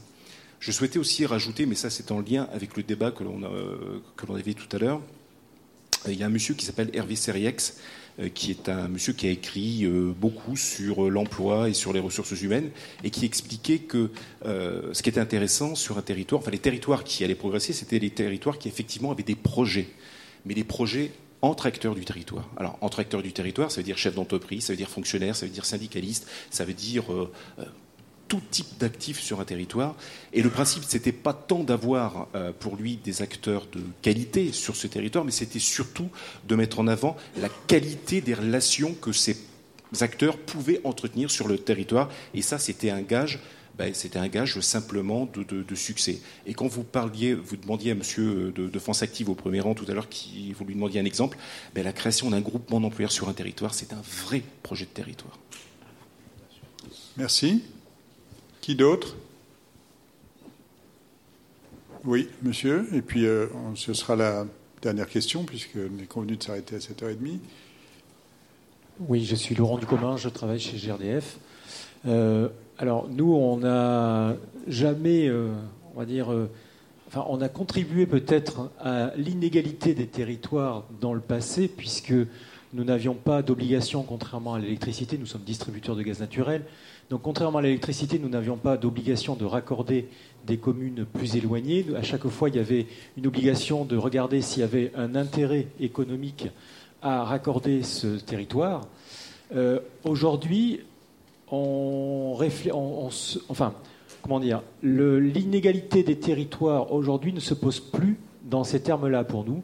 On parle plutôt de complémentarité des territoires, et c'est ce que vous avez abordé aujourd'hui, pour la bonne et simple raison qu'avec euh, les énergies nouvelles, la décarbonisation, enfin tous les nouveaux défis devant nous par rapport à l'énergie et la disparition des énergies fossiles à terme, euh, on envisage très sérieusement de remplacer la plupart du gaz naturel, enfin, de ressources fossiles, qui est importé euh, et qui est extrait de la Terre euh, à l'horizon 2050, par du biométhane, c'est-à-dire du gaz qui est produit localement à partir des territoires qui sont plutôt des territoires ruraux, puisqu'on le fait à partir de déchets verts pour la plupart, de déchets de lisier par exemple, etc., d'exploitation agricole et autres, et donc, euh, ça veut dire qu'un territoire qui pouvait ne pas être vraiment euh, sous notre giron parce qu'on se disait, bah, là, il n'y a pas de potentiel, il n'y a pas de développement économique, il n'y a pas d'entreprise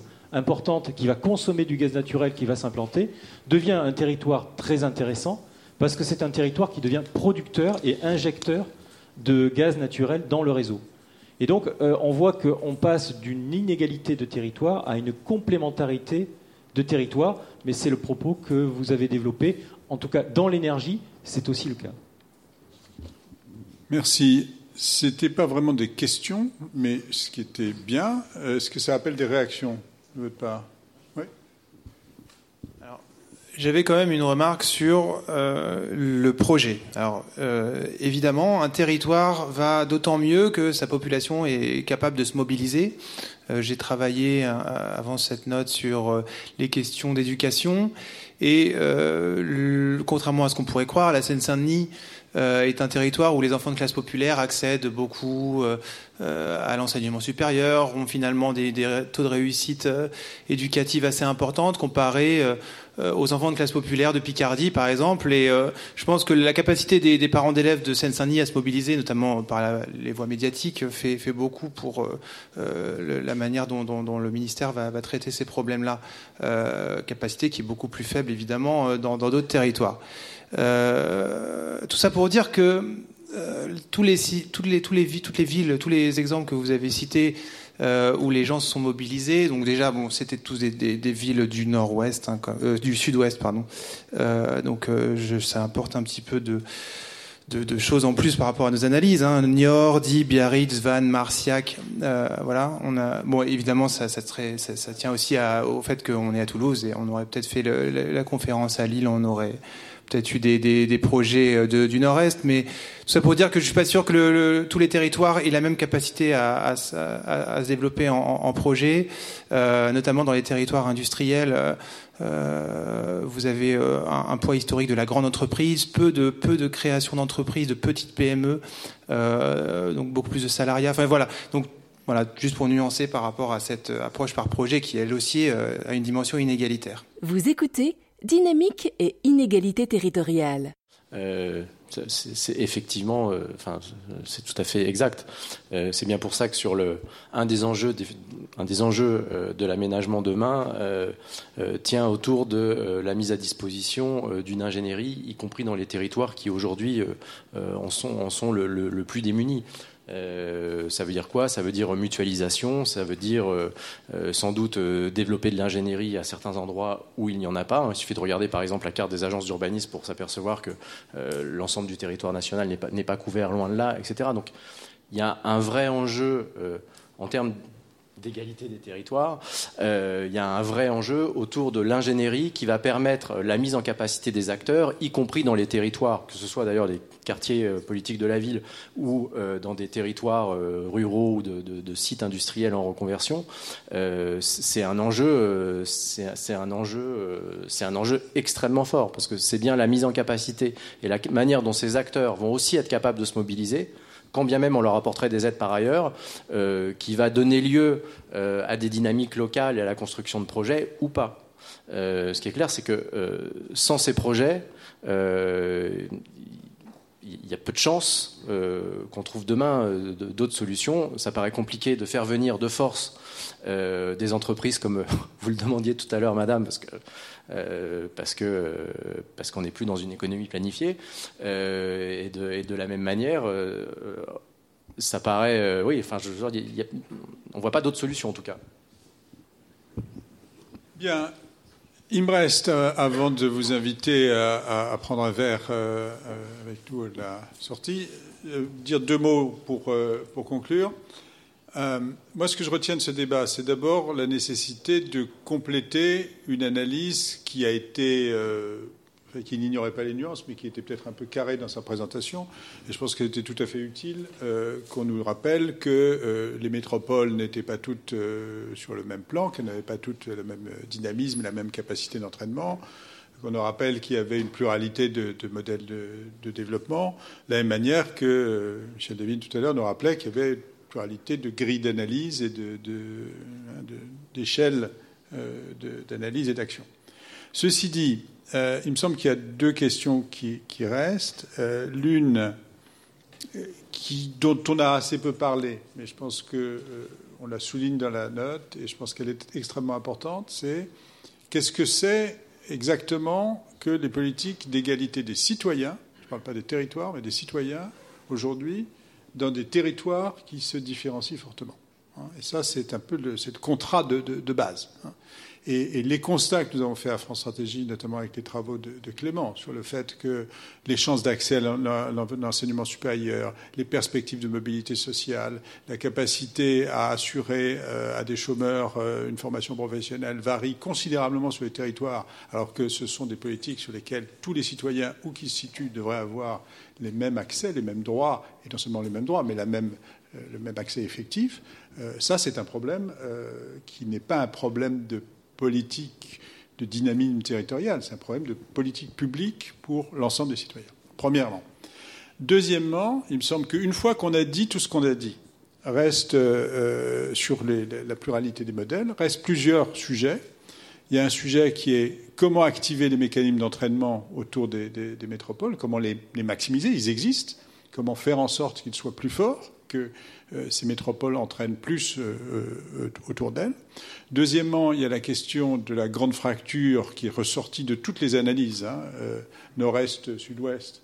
Et ça, c'est une échelle différente, c'est une échelle nationale. Et quelle réponse à, cela Et troisièmement, je dirais, il y a une question qui est analytique, qui est à laquelle je n'ai pas de réponse, mais je pense qu'on peut y arriver, qui est une fois qu'on a additionné les territoires dynamiques, les territoires qui ont trouvé des modèles de, développement, les territoires qui ont trouvé des modèles de, bien vivre, de prospérité, au fond, ça fait quelle partie du territoire et qu'est-ce qui reste en dehors? C'est-à-dire, euh, euh, et ça, il me semble qu'il faut, il faut avoir une grille d'analyse un peu fine c'est-à-dire qu'il ne s'agit pas simplement de regarder la croissance de l'emploi ou la, croissance du revenu. Il y a d'autres indicateurs qu'il faut mobiliser. Ça a été dit à différents moments dans la, discussion.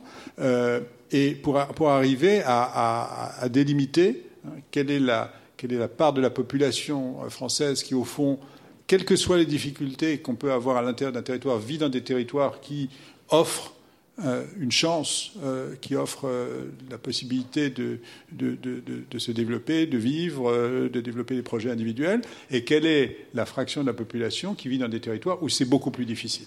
Et ça, il me semble qu'on a besoin d'affiner de, ce point de vue-là la grille d'analyse. Voilà, merci, merci beaucoup à tous les intervenants. merci encore une fois à la métropole qui nous a accueillis. merci au muséum. Et, j'ai dit tout à l'heure, oui, euh, un verre. Donc nous allons aller au cocktail avec grand plaisir.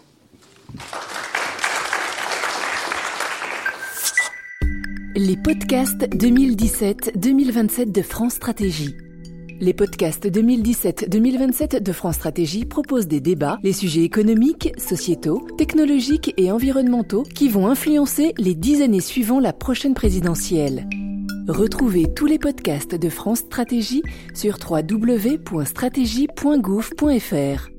Toute l'actualité du projet 2017-2027 est disponible sur www.francestratégie1727.fr.